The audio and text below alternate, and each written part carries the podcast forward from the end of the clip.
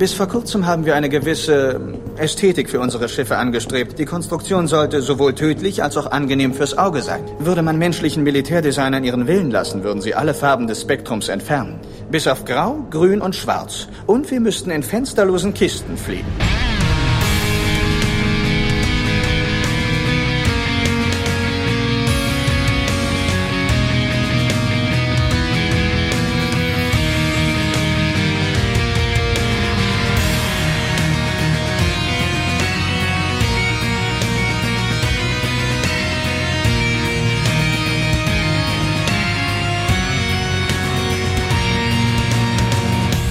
Herzlich willkommen. Es ist das Jahr 2022 für die Leute, die das noch in fünf Jahren in der Konserve holen. Oder man könnte auch sagen, es ist, glaube ich, der 638. März 2020. Nein, es ist natürlich Anfang Januar 2022. Und wir sind tatsächlich, äh, haben dieses Hindernis Crusade hinter uns gelassen und begrüßen euch ganz herzlich zum Grauen Rat, dem deutschen Babylon 5 Podcast. Tatsächlich heute wieder mit Babylon 5 Bezug. Aber bevor wir auf den Babylon 5 Bezug bekommen, wünsche ich jetzt auch nochmal offiziell ein frohes und gesundes, vor allen Dingen neues Jahr meiner bezaubernden Mitpodcasterin Mary. Hallo Mary. Hallo Sascha, dir auch ein ganz wunderbares und gesundes neues Jahr ich hoffe, dass es uns wirklich ganz, ganz viel Gesundheit beschert an allen Fronten. es hat ja serienmäßig schon mal gut angefangen jetzt, nach Crusade. Ja, in der Tat. Wir hoffen natürlich, dass ihr alle auch gesund ins neue Jahr gekommen seid. Wenn ihr das jetzt natürlich im äh, Hochsommer 2025 hört, dann ist es auf jeden Fall so, dass ihr gut ins Jahr 2022 gerutscht seid.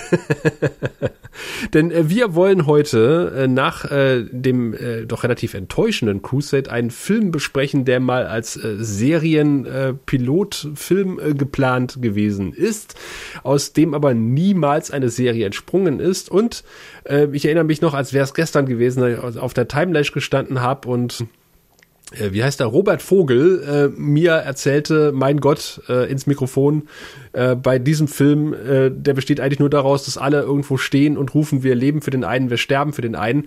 Hat er nicht ganz unrecht, aber es passiert noch relativ viel drumherum. Wir reden nämlich heute über die Legende der Rangers, auf Englisch Legends of the Rangers, äh, Live and Die in Starlight, wenn ich das richtig im Kopf habe. Ja, das wäre ja dann wahrscheinlich der Titel der ersten Folge gewesen. Das sieht Vermutlich. nämlich so aus, als wäre es eigentlich da, wie, wie es sich da in den Bildschirm reinschiebt, der Folgentitel gewesen. Das wurde mir aber auch vorhin erst gewahr. Oh ja, natürlich. Dann äh, wäre ich mal gespannt gewesen, wie die anderen Folgen heißen.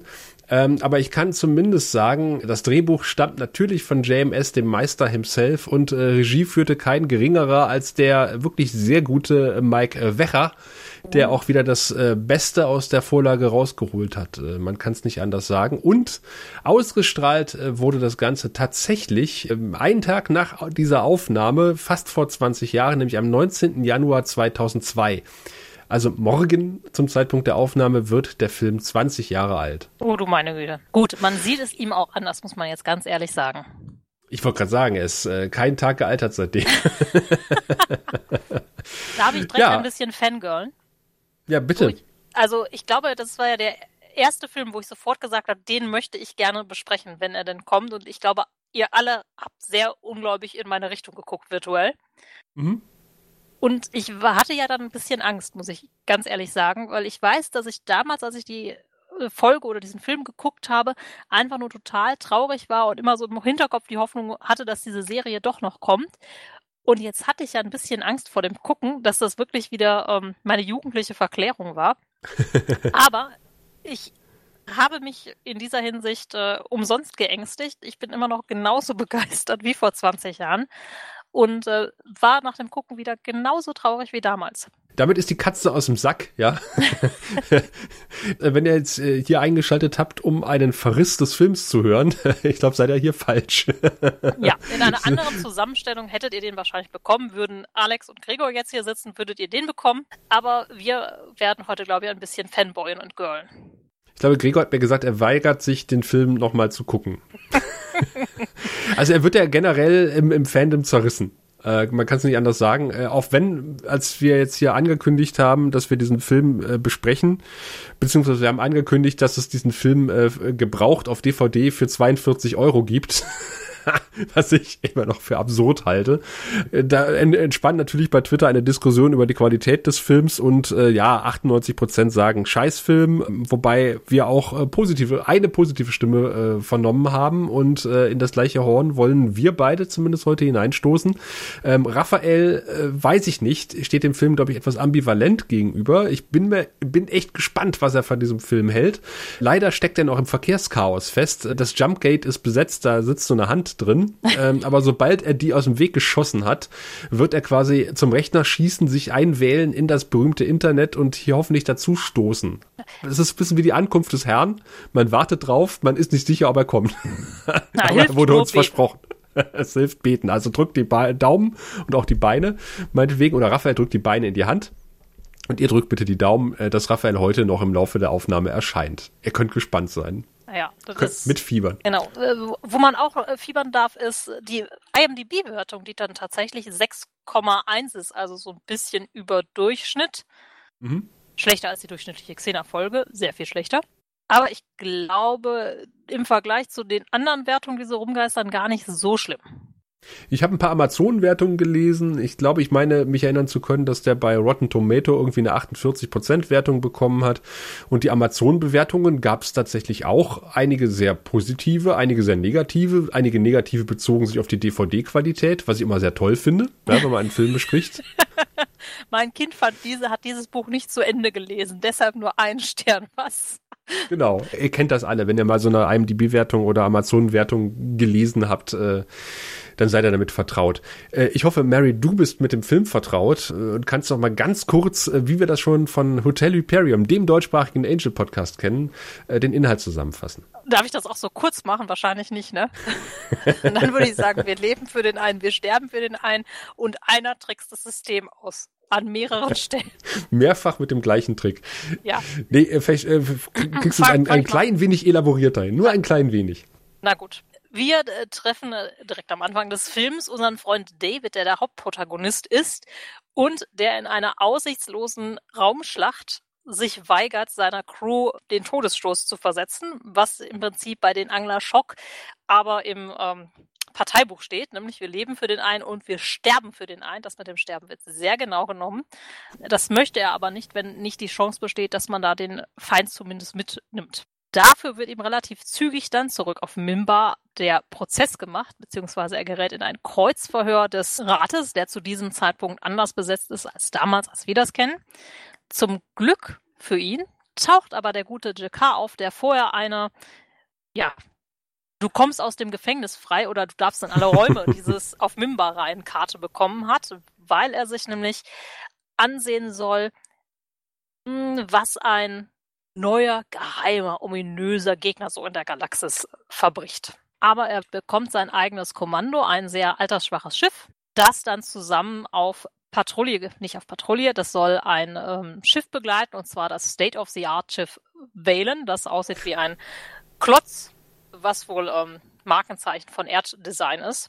Und das wird von seinem Konkurrenten, einem Mimbari, geflogen und soll ein paar Diplomaten in irgendeine geheime Ecke bringen. Geht das Chaos schon los und merkwürdige Schiffe tauchen auf, schießen die Wellen an, geben im Prinzip noch die Möglichkeit, dass da die Diplomaten entfliehen können und schießen dann auch die gute Lysandra, ne? Zusammen mhm. das etwas altersschwache Stift, das mit der sehr bunt zusammengewürfelten Besatzung von David aber ja äh, doch ordentlich Widerstand leistet dem einen Schiff, was noch zurückgeblieben ist, während die anderen beiden schon früh Feierabend machen. Es gelingt, genau. die Diplomaten einzusammeln, worunter übrigens auch Jakar ist und einige andere. Und dann beginnt man ein Katz-und-Maus-Spiel mit den ähm, Schiffen, die dann feststellen, ach, die haben ja doch ein Schiff von uns zerstört. Der kommt ja nicht zurück. Da gucken wir doch nochmal besser los, was nach, was los ist. Ja, also ziemlich zerschossen mit lauter sich beschwerenden Diplomaten an Bord, die nichts Besseres zu tun haben, als die ganze Zeit zu motzen. Versucht man dann den Verfolgern zu entkommen und stellt dabei fest, dass ein Verräter an Bord ist. Das stellt man fest, weil ein Mimbari, der beste Freund des Kapitäns, äh, ziemlich heftig einen auf die Mütze bekommen hat, im Sterben liegt und jetzt Geister sieht. Der ist nämlich auch noch telepathisch bedingt und Mimbari haben halt guten Kontakt zu den Toten. Also es ist im Prinzip so ein bisschen wie die Neil Gaiman-Folge. Allerdings nur für Stimmt. eine Person. Und dieser Tipp mit dem Verräter führt David, der zuerst nicht daran glaubt, doch auf die Spuren von wirklich einem Verräter, der nämlich diesen ominösen Fremden hilft. Jacquard packt zwischenzeitlich aus, dass sich auf diesem Planeten eine Billionen Jahre alte Zivilisation befand und ein Tor nach irgendwohin. Oder kann man es erst Kennen später? wir alles, ne? Ja, das kennen wir alles, kommt uns bekannt vor und es mhm. ist halt noch mehr irgendwie das äh, Gefühl von großen Alten eigentlich, was da aufgemacht wird. Ja, die ganze Verfolgungstour, ein Diplomat wird ertappt, der ist das, einer von der Crew wird K.O. geschlagen und dann werden mehrfach die feindlichen Schiffe ausgetrickst. Da gehen wir, glaube ich, später noch auf die verschiedenen Tricks ein. Und am Ende des Ganzen finden sie ein Jumpgate, in dem ein Feind sitzt und auch das Schiff können sie mit letzter Kraft nochmal austricksen, um dann zurückzufliegen. Und genau, von Jacquard das neue Kommando zu bekommen und das altersschwache Schiff zu behalten. Ist auch sonst kein Schiff frei. Genau, und man hat sich ein bisschen in dieses Schiff verle äh, verlebt, hätte ich fast gesagt. Verliebt natürlich. Verliebt. Es ist verlebt, aber wir verlieben uns. Ich habe mich auf jeden äh, Fall verliebt. In das Schiff und in die Crew. Auf jeden Fall. Ist so ein bisschen was wie ein Mash-up aus äh, Das Tor zu einer anderen Dimension, äh, Crusade, Babylon 5 und hast du Mission Rohrfrei schon mal gesehen? Diesen U-Boot-Film. ich glaube, so ganz düster. Das ist eine U-Boot-Komödie, wo so ein Typ, der eigentlich ein eigenes Kommando haben will, äh, das Kommando über ein altersschwaches U-Boot bekommt und auch irgendwie so eine Loser-Crew zusammenstellen muss und äh, quasi an seine Aufgabe wächst. Ich weiß gar nicht, ich werde jetzt mal, äh, liebe Hörenden, live googeln, äh, wann Mission Rohrfrei erschienen ist. Oh, die Spannung ähm, steigt. Ob das eventuell. Nein, es ist 96 rausgekommen. Hm. Also ich sage mal so, der gute David S. Ward, beziehungsweise Hugh Wilson, der das Drehbuch geschrieben hat, hat es schon mal nicht bei JMS geklaut. Ja, wobei man sagen muss, altersschwaches Raumschiff, auch der Millennium Falke, war nicht immer das, ja, aber man musste auch immer häufig nachtreten. Aber die Set-Designer haben tatsächlich auch gesagt, sie haben sich äh, sehr an U-Boot äh, orientiert, was man ja auch merkt tatsächlich äh, von der ganzen Optik her. Ne? Also die haben dann auch, haben sie gesagt, irgendwelche Gegenstände an die Wände rangeschweißt, wollten dieses nautische Flair halt auch haben und dieses U-Boot-Gefühl und haben sich da auch wirklich an einem Atlanta-Typ U-Boot orientiert, schreiben sie. Und das fand ich ganz spannend.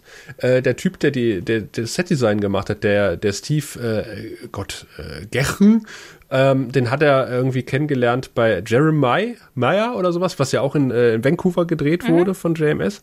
Und äh, der hat gesagt, es gab im, am ganzen Set nur vier Farben, die sie äh, kombiniert haben.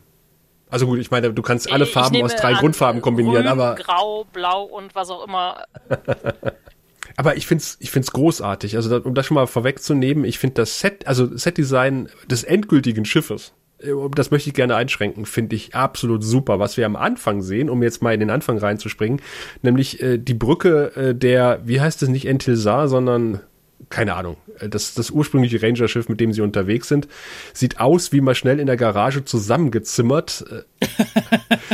und Passend äh, dazu kommt äh, der Mann, äh, der da auch einen Eindruck zu bekommen hat. Hallo Raphael, ich grüße dich. Hallo, ich musste gerade sehr, sehr schmunzeln, weil du quasi meine Notizen vorliest. Ich fand, das erste Brückenset sah aus wie so eine Fanproduktion, die man mit der Schule im Klassenzimmer gedreht hat. So ein eckiger kleiner Bildschirm, dann die vier Pulte davor, wo einfach dann die Schüler dran sitzen. Da dachte ich erst so, meine Fresse, sie haben es geschafft, tatsächlich äh, die Excalibur noch zu unterbieten an Hässlichkeit. Ich habe auch gedacht, ich wusste nicht, was noch kommt ich dachte, das ist eine Frechheit, als ich das gesehen habe. dachte, da hat man noch mehr Geld abgezweigt. ja, das ist äh, wirklich, äh, ich finde es auch äh, sehr schultheatermäßig äh, aufgeführt, was wir vorm mhm. Vorspann sehen. Oh ja. Ja gut, aber das sind ja auch die Schauspieler, die, die braucht man ja nicht mehr. Der Captain überlebt ja die erste Szene nicht. Haben wir also, Entschuldige, ich, ich gucke das gerade, aber das sieht so billig aus, diese, diese, diese Plastikstühle, die sie da hingestellt haben. Mhm. Das ist unglaublich. Wir haben einen Raum in der VHS gemietet. Wir dürfen die Stühle benutzen. Yay! Ja, auch diese aufgemalten Blitze an den Wandpaneelen und sowas. Das sieht, das sieht so schlecht aus. Mhm. Die CGI dagegen ist einigermaßen okay.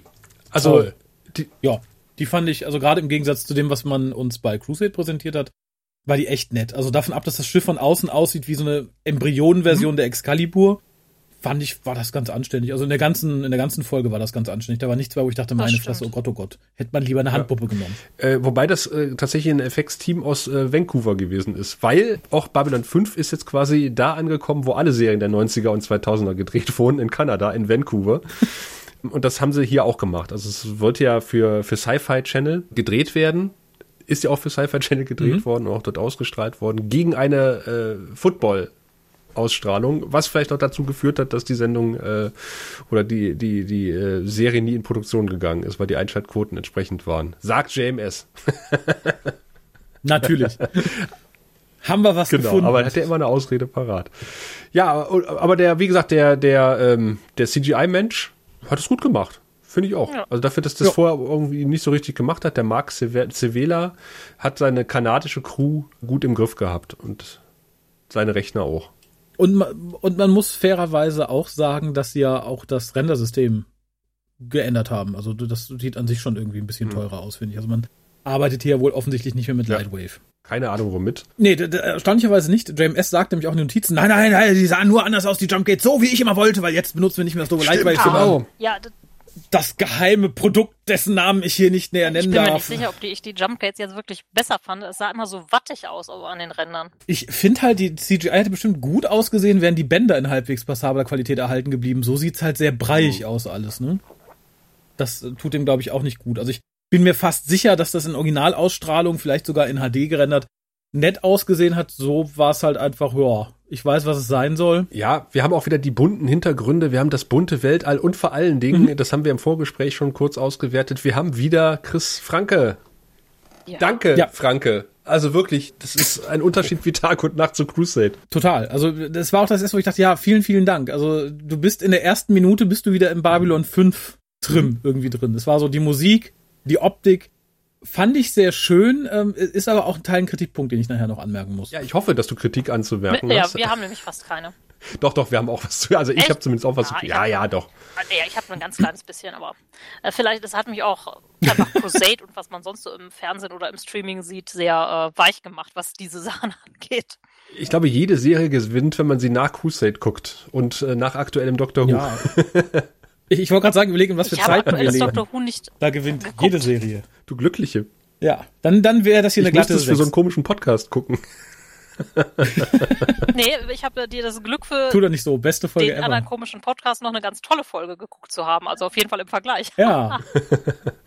ich bin gespannt. Ich fand auch tatsächlich sehr plump. Den, den ganzen Anfang mhm. fand ich, es wirkte, weiß ich nicht. Also wir hatten es schon gesehen, Deep Space Nine hat das genauso gemacht. Ich erinnerte mich fast an die Schulaufführung des Pilotfilms zu Deep Space Nine. Stimmt großer Angriff, der Captain stirbt und äh, der äh, erste Offizier übernimmt das Ruder. In diesem Fall sagt er, naja, wir haben keine Waffen mehr, wir können auch nicht richtig fliegen. Wäre jetzt eine doofe Idee, den einfach zu folgen und äh, so zu tun, als könnten wir noch was. Und da sind erstmal alle total schockiert. Im ersten Moment fand ich auch den äh, Bari, der da Dulan? war, der gute, wie heißt der später, Dulan. Ich dachte, mein Gott, hoffentlich stirbt der auch, weil im ersten Moment sah der gruselig aus. Der hat ja. mich die ganze Zeit an, an einen Lichtarsch noch Nenia erinnert. Ah, der ist ja, so viel cooler tatsächlich. als Tatsächlich, danach schon, ja.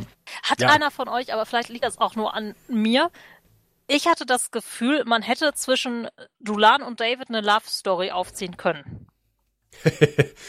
Die sind auf jeden Fall dicke Kumpels. Nö. Ja.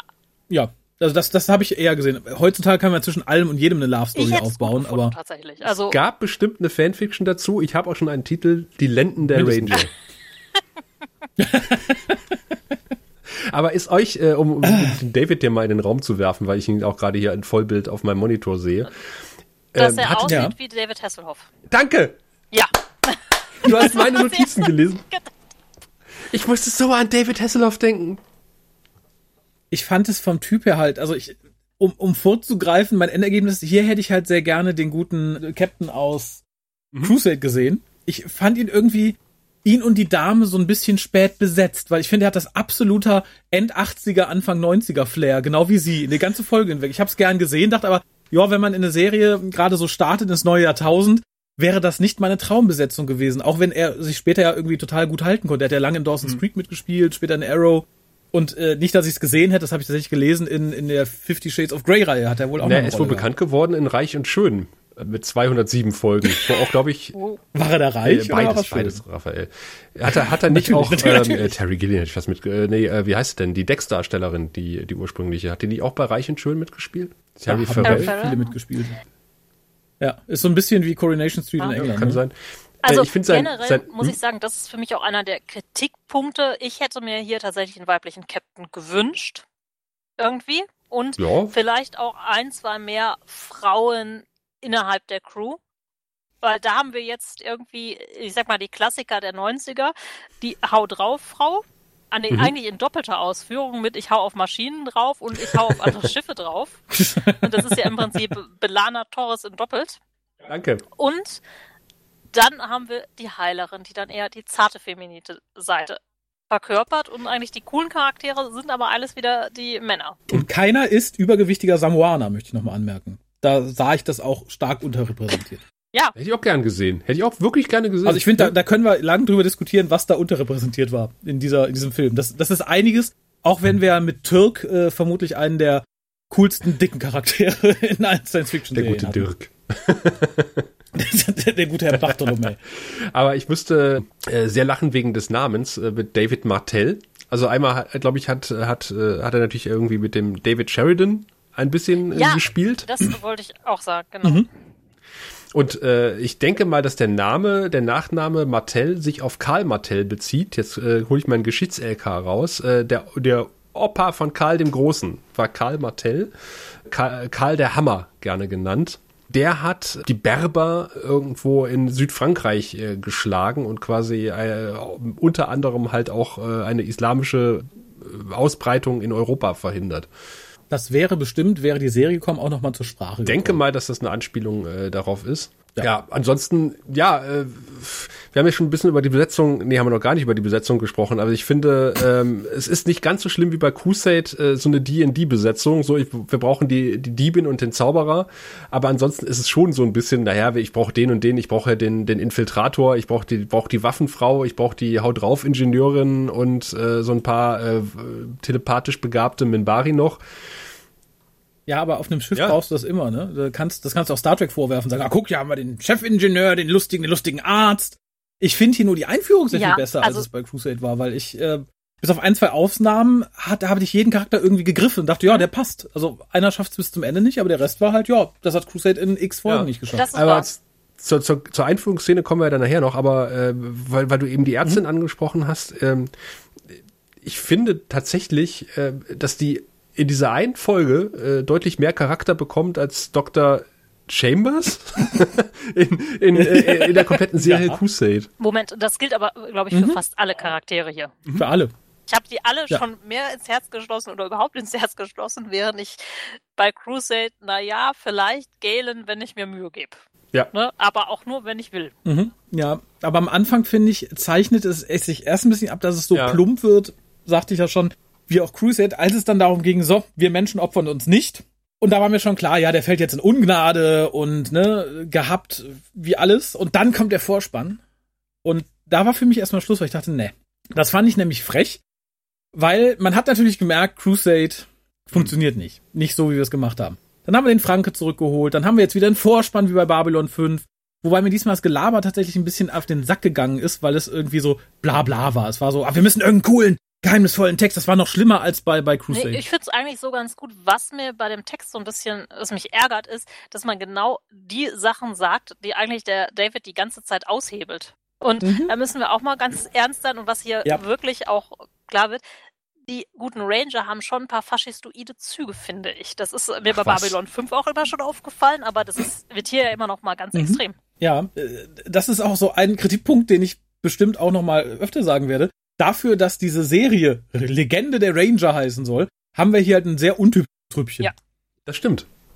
Dann hätte man es auch die Ranger-Dissidenten nennen können oder so. Oder Not My Rangers. Das finde ich halt so ein bisschen schwierig, weil ich hatte damals, als ich den Film das erste Mal einlegte, hatte ich was sehr, sehr Langweiliges erwartet, wo man halt einfach den 0815 Rangern zuguckt, wie sie Leute hm. mit ihren Stäbchen verhauen. Und ich glaube auch, Legende der Ranger, eigentlich geht es ja ein bisschen, da kommen wir ja später noch zu, darum, dass den David ja diese alten Legenden so faszinieren. Und das wollte, glaube ich, ja. irgendwie in den Titel gefasst werden und mhm. das ist so ein bisschen daneben gegangen, glaube ich. Da hat man, glaube ich, einfach nicht so das ja. richtige Gefühl für. Oder die Ranger mussten halt irgendwie im Titel vorkommen, aber irgendwie halt. Wahrscheinlich Marketing und Storytelling sind aufeinander geclasht. Da hätte ich den Untertitel als Serientitel irgendwie netter gefunden. Also To Live and Die in Starlight, finde ich, macht auch einen guten, mysteriösen ja, aber ich Serientitel. Glaube, das war der Titel der ersten Folge. Ne? Das ist. Ja, ja, natürlich. Ja. Ist aber zu lang, oder? To live aber die, das ist, der, heute wäre das ein super Serientitel, weil heute ist je länger, desto besser als Film, als Titel eigentlich. Auch gerade bei Büchern. Wenn es über drei Zeilen geht, ist super. Aber ich glaube, damals konntest du das nicht machen. Der Minbari, der auf einen Hügel stieg, von einem Berg wieder runterkam. Ja, genau. der Minbari, der fast starb, um mit den Toten zu sprechen und zurückkehrt, um den Tag zu retten. Aber der es diesmal auf einem sehr hübschen Mimbar tut, muss ich uh, sagen. Oh, da bist du, stehst du auch, also die Außenansicht, ja, total, sieht ein bisschen aus wie Star ja, Wars. Ja. Nee, innen, äh, innen sieht's aus wie und, ein Dojo. Äh, das, war, das fand ich unsinnig, aber außen äh, und die, die, praktisch die Landezone oder so fand ich beeindruckend. Das war, glaube ich, auch das, was man gerne mal gezeigt hätte zu Babylon 5. Das ist auf jeden Fall beeindruckend, aber ich glaube, wir haben so ein krasses Gebäude auf Minbar bisher nie gesehen. Das war halt immer so ein bisschen Wasserfall und Glaspalast, Feng Shui und hast mhm. du nicht gesehen und das ist schon sehr anders und das ist auch einer der Kritikpunkte, der dem Film immer wieder entgegenschlägt, dass halt äh, ziemlich gebrochen wird mit bisher etablierten aus der Serie. Wobei ich das jetzt zum Beispiel gar nicht so schlimm finde. Ist halt eine ja, andere Ecke von Minbar. Ich meine, sein, ne? äh, Köln sieht ja, auch nicht aus wie Düsseldorf. Und Düsseldorf sieht auch nicht aus wie New York. Also das. Äh Eben, das fand ich vollkommen okay, zumal das ja diesmal so ein, ein Stützpunkt ist für Krieg und für Raumschiffe und für die Ranger und nicht halt irgendwie so ein beschauliches Ding, wo der ja, graue Man darf auch nicht vergessen, zwischenzeitlich ist äh, Minbar ja auch Sitz des, äh, der Interstellaren Allianz geworden. Und, und es sind glaube, ja auch ein paar Jahre vergangen, oder? Genau, und ich glaube, dass in der Zeit dann auch ein ja. bisschen was gebaut wurde auf Minbar. Ja. Oder ja. gewachsen lassen. Ich, ich finde übrigens dann der alte Mann, der dann in diesen Kreis tritt, um mit Jacquard zu sprechen. Ich habe erst gedacht, haben sie da eine schwangere mhm. Frau reingeschickt. Der sieht von oben ein bisschen lustig aus. Ich habe mir aufgeschrieben, er hat einen ziemlichen Wohlstandsbauch. Ja, dem hm. ging's. Der ist gut weggekommen die letzten Jahre. Vielleicht ist er der Bauherr von dem ganzen Ding auf Mimbari gewesen. Ja, schon. Ich mag die Szene aber trotzdem ja, sehr, auch. sehr gerne. Also ich finde die optisch sehr schön, weil halt sehr spartanisch und ich, wie gesagt, Jakar ist da, was soll man da groß sagen. Ich finde halt die Chemie zwischen den beiden auch ja. Ich finde, die beiden funktionieren und toll. Ich mag den Schauspieler auch sehr gerne. Ich hatte die ganze Zeit das Gefühl, es ist ein Mimbari, ja. den ich schon mal gesehen habe. War es wahrscheinlich nicht. Aber er wäre für mich so der typische Mimbari. Ja, dachte ich aber auch. Ich fand auch Chikas Auftritt unglaublich toll. Äh, zum einen optisch, wie er durch den Vorhang tritt. Also äh, der Mimbari steht ja in so einer 3D-Projektionswelt und äh, Chikar durchbricht dann quasi die Projektion und äh, tritt zu dem Mimbari in den Raum. Genau in dem Moment, in dem mhm. Andreas Katsulas eingeblendet wird als Chikar. Mhm. In den Credits. Ja. Und das ist super. Ich, ich fürchte, es war keine Absicht, aber es, es kommt total gut. Unterstellen wir einfach, was Absicht war, weil ich fand es mhm. wirklich sehr schön. Also ich glaube, das, äh, da wird sich irgendwer schon die Mühe gegeben haben, das so zu machen. Nach Crusade bin ich mir nicht sicher, dass sich da irgendjemand irgendeine Mühe gegeben hat. Ja, aber gerade nach Crusade kann das kein Zufallsprodukt gewesen sein. ja, das kann natürlich. Ist euch aufgefallen, dass Chicard äh, zwei rote Augen hat wieder? Ja, ja. Aber das davon abgesehen, es hieß ja immer, das eine, das Menschenauge ist nur übergangsweise. Sie hatten so, zu ja. dem Zeitpunkt kein nahen Auge, deshalb musste es erstmal das Menschenauge tun. Das hat er später wieder das rote. Achso, ich meine, mich erinnern zu können, dass er gesagt hat, die lassen sie mal, das soll ein Andenken sein oder sowas. Aber dann ist das in meiner kranken äh, inneren Kopfwelt entstanden. Ja gut, er kann sein Mann auch ändern, ne? Vielleicht hat er irgendwann ein günstiges Rotes gesehen und gesagt, ja, oder wechselt. Ja, oder hat gesagt, ich äh, leg das andere irgendwo hin, um schmutzige Aufnahmen zu machen und dann kann ich noch der Trend geht zum dritten Auge. Ich habe jetzt drei. Ich weiß, wo das andere steckt. genau. Und ich finde halt auch, die Dialoge stimmen auch sofort wieder. Mhm. Und alles, was Shakar sagt, mhm. kannst du dir schon fast wieder auf T-Shirt drucken lassen. Also in dem Moment, in dem Andreas Katsulas äh, die Szenerie betritt, wird die Serie schlagartig mhm. auf ein anderes Niveau gehoben. Für mich hat es noch ein bisschen gedauert. Also Jakar, toll. Katsulas, toll. Die Chemie mit dem anderen Darsteller, dessen Namen ich gerade nicht kenne, auch toll. Ich habe es wirklich gemocht. Inhaltlich fand ich es dann aber noch ein bisschen schwer zu schlucken, weil es mich tierisch aufgeregt hat, dass man halt den, den, den, den, den jetzigen Captain, den damaligen ersten Offizier, wirklich ernsthaft dafür rausschmeißen will, dass er sich nicht unsinnigerweise geopfert hat. Jakar sagt dazu später etwas ja. sehr Kluges tatsächlich, ja. was sich alle mit Bari mal ganz, ganz groß aufs Kissen sticken sollten. Äh, aber da fand ich so, okay, um da hinzukommen, wo wir hin wollen gleich, finde ich das ein bisschen plump. So dumm können die Ranger nicht sein. Da haben wir auch schon schlauere Ranger gesehen. Ich glaube halt nicht, dass man viele Ranger hat, nehmen wir mal an, große Schlacht, 17 Ranger-Schiffe, alle verkrüppelt, können kaum noch fliegen. 2% Waffen, dass die dann der Armee hinterherkriechen, die noch in den Hintern schießen wollen. Das glaube ich einfach nicht. Dann gäbe es keine Ranger mehr tatsächlich, wenn die sich nicht auch zurückziehen würden. Das fand ich schade. Und ich finde ein bisschen schade, dass man das erste, was wir von der neuen Rasse hören, nicht sehen, einfach mal so der Statusbericht ist. So, wir haben eine neue Rasse, die sind ganz gefährlich. Äh, das ist der Plot, liebe ja, doch, wir, wir, sehen ja die Schiffe. Wir sehen ja diese Aufzeichnung ja. dieses Schiffes. Und dann kommt diese ja, etwas gut. bescheuerte Frage von GK, wieso letzte Aufzeichnung? Und dann sieht man halt wieder, dann nicht, warum wohl GK? Was könnte jetzt wohl kommen? Natürlich ist die ja. haben gekündigt und sind dann einfach gefahren. Die haben sich den anderen angeschlossen. Schön fand ich, dass dann irgendwie auch gesagt wird, na, die kommen irgendwie aus den Grenzbereichen, die haben wir noch nicht erkundet. Und ich habe dann noch mal so ein bisschen drüber nachgedacht, bin ein bisschen in mich gegangen und habe so gedacht, ja stimmt. Also ich weiß nicht, wie es euch ging, aber ich hatte das Gefühl, im Babylon 5 Universum ist das Universum jetzt nicht so ein geheimnisvoller Ort. Das ist halt äh, vorwiegend bekannt. So. Aber dass es halt nur die Ecke ist, in der wir uns befinden, äh, die bekannt ist und es noch viele unerforschte Regionen gibt im All. Das Gefühl hatte ich bisher irgendwie nie so richtig gehabt bei Babylon 5. Nee, Natürlich, Crusade ist ja auch nicht aus der bekannten Ecke rausgekommen. Genau. Nee, Crusade kreide ich das aber böse an tatsächlich, weil deren Aufgabe war, mhm. da mal zu gucken ich glaube einfach in Babylon 5 hatten die gerade genug mit sich selber zu tun. Da sagt man nicht, oh, wir haben hier einen großen Krieg, schickt aber mal ein großes Forschungsschiff an den Rand des Universums, mhm. wir wollen da mal gucken. Insofern finde ich, passt es total zu Babylon 5. Ich finde schön, dass das hier nochmal erwähnt wird. Crusade, da, das war schlecht, dass man das eben so fortgeführt hat. Wie gesagt, hier finde ich schön, dass darauf hingewiesen wird, aber ich nehme mal stark an, dass wir, wenn es eine Serie geworden wäre, auch weiter auf unserem kleinen Fleck geblieben wären, weil jetzt hier ja wieder die mhm. Luzi abgeht. Ich möchte keine Voyager im Babylon 5 Universum. Nee, nee, nee, ich auch nicht. Ich möchte generell keinen Voyager. Ach, es gab auch gute Sachen bei der Voyager. Aber man hätte das Konzept, da hätte man anders mit umgehen können. Aber das ist halt auch schwierig, das dann sieben Staffeln lang durchzuziehen, weil es irgendwann unglaubwürdig wird an einigen Stellen. Wenn man hm. immer wieder den gleichen Feinden über den Weg läuft. Äh, ich dagegen äh, renne immer den gleichen Synchronstimmen über den Weg, weil ich habe es auf Deutsch geguckt und äh, ich dachte, ah, ja. wieder mal Wesley, äh, Wesleys Synchronstimme von Angel der gute Wesley oh. Winton Price oder auch der äh, telepathisch begabte Matherson aus äh, Crusade. Mhm. der spricht hier den David. Hm? Ach, sieh mal an. Der hatte viel zu tun ja. in den 2000ern, ne? Macht er heute ich noch was? denke schon. Ich müsste jetzt mal gucken, was, aber der macht bestimmt was, wenn es Kaffee ist. ja, es geht dann aber tatsächlich ein bisschen klischeehaft weiter und auch da hatte ich noch ein bisschen Bauchschmerzen und das ist halt wir sehen natürlich die Ranger beim Training und äh, unser guter, was ist er eigentlich momentan? Der ist direkt Commander ist er, glaube ich. Ne? Also ist hm? Commander, genau. Äh, sagt dann halt direkt, da ah, war ja ganz gut, aber du hast deine Deckung offen gelassen. Und dann entwickeln sich halt die 0815 Feindseligkeiten, weil nicht nur die Ranger-Chefs sind sauer, dass die alle überlebt haben, nein, offensichtlich auch die anderen Ranger sagen sich, ja, Moment, ihr habt, ihr habt überlebt, finden wir nicht gut. Ihr müsst ehrenvoll sterben. Das hatte so einen hm. klingonischen Touch. Ja, auf jeden Fall das fanatisch. Fand ne? ich, glaube ich, unangenehm.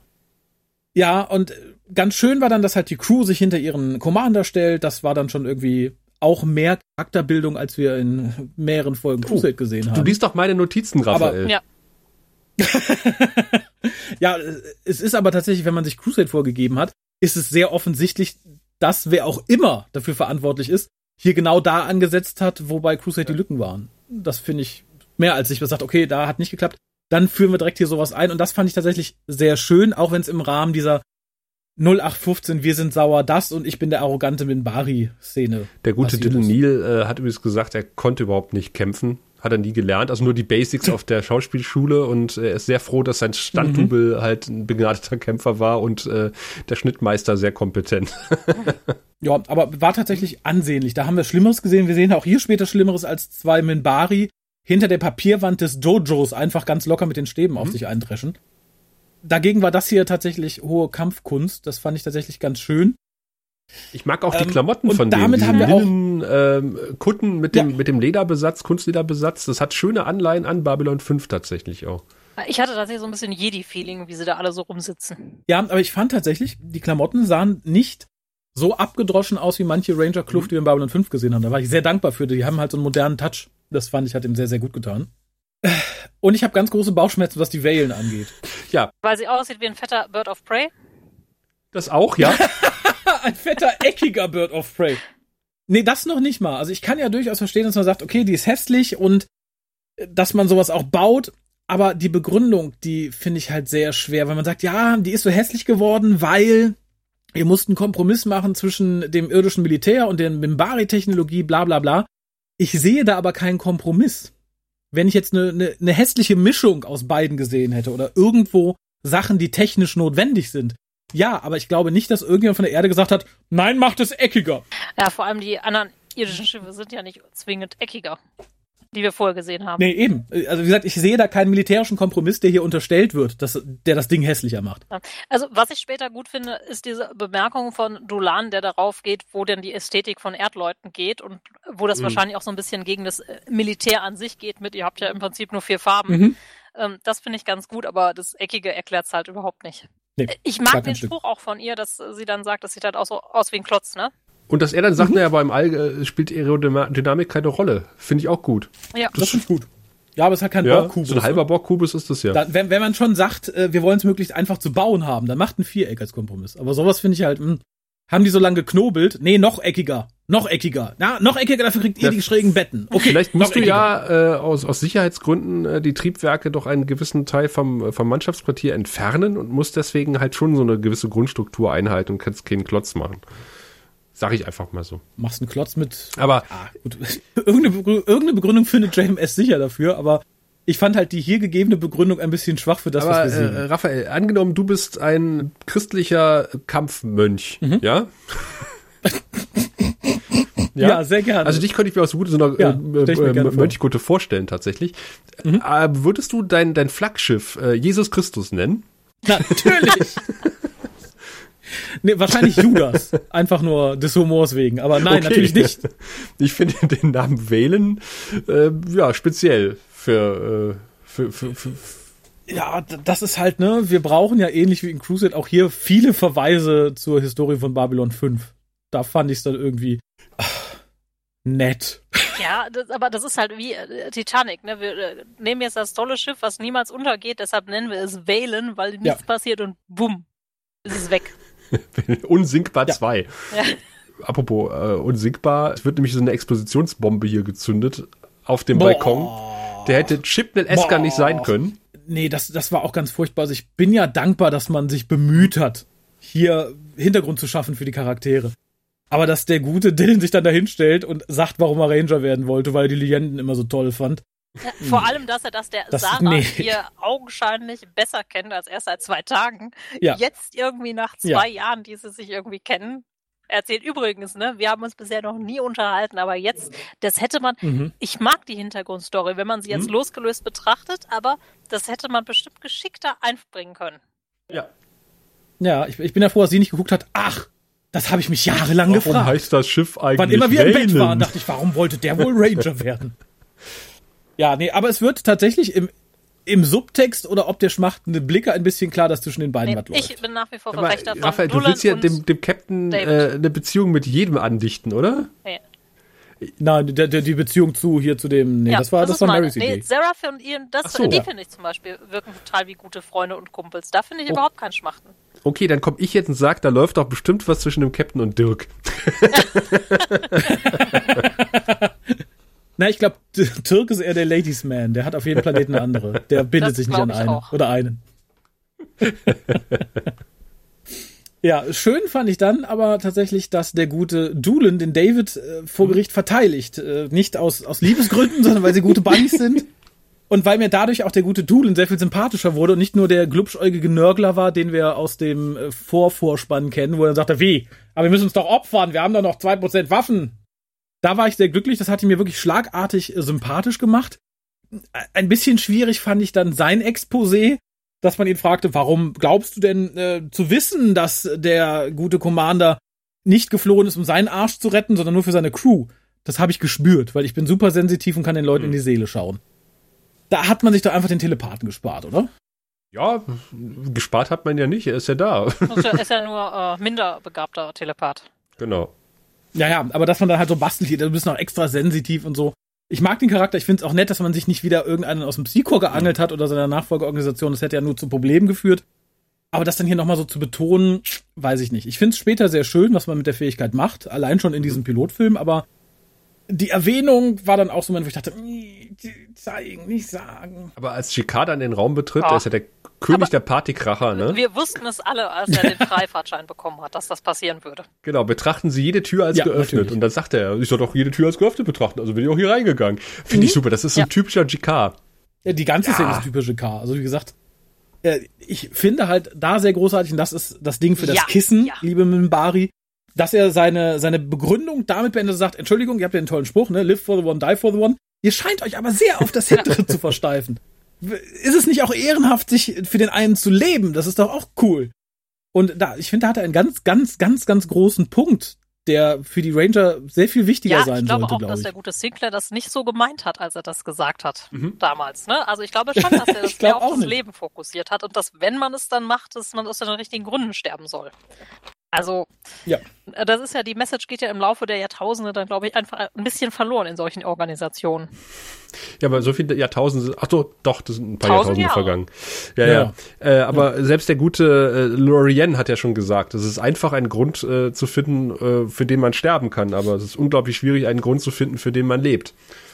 Und ich finde auch ja. sehr schön, vielleicht ein bisschen zu platt, aber Jakards Anspielung dann auf Sheridan, weil er sagt, naja, ich kenne ja auch, mhm. ne, es gibt nicht so viele Leute, die so loyal sind mhm. und ein bisschen schräg und schwierig und überhaupt, ja, wer denn noch? So, ja, er ist jetzt Präsident der Allianz.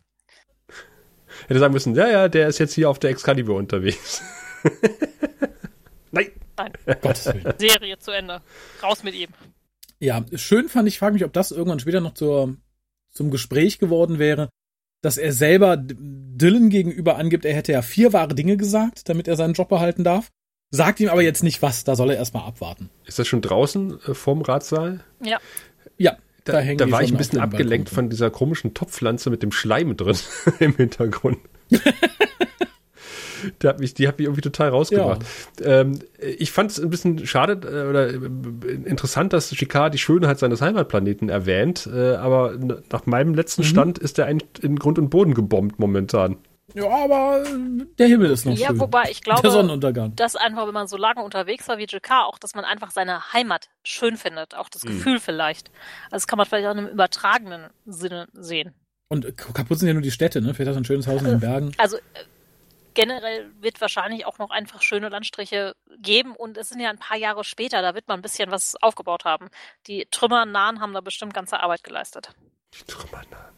Ich kann sagen, vor allem in den drei Jahren, die haben noch andere Maschinen, ne? Also die werden da ja weitergekommen sein, als wir irgendwie in mhm. unseren Weltkriegen. Äh, er sagt auch noch was anderes Schönes, was ich gerne auf die Rückseite des Kissens sticken würde. Äh, denn er rät dem guten Dillen, das äh, Wunder einfach mal anzunehmen und mhm. weiterzumachen. Und ich finde, das sollte man sich öfter mal merken. Ne? Nicht so lange rätseln, warum und wie und weshalb und ah, sondern einfach sagen, ja, super, ist gut gelaufen, mhm. ich mach weiter. Und ich, was ich finde, das ist, ist ein guter die Rat. beiden harmonieren auch sofort zusammen. Ja. Und auch sehr schön, dass er dann sagt so, na, welches Schiff bekomme ich denn? Oder, ich habe ja schon befürchtet, ich bekomme die da. Oder so, ja, die kriegen sie auch. Nicht die Leandra, doch, doch, doch, die Leandra aber auch das war ja schon vorher klar. Aber ich finde dann den Schnitt sehr schön, als er mit äh, seinem besten Buddy, das ist dir jetzt sehr wichtig, dem ne? guten, ich höre die Betonung auch. Nur, dass wir wissen, wer gemeint ist.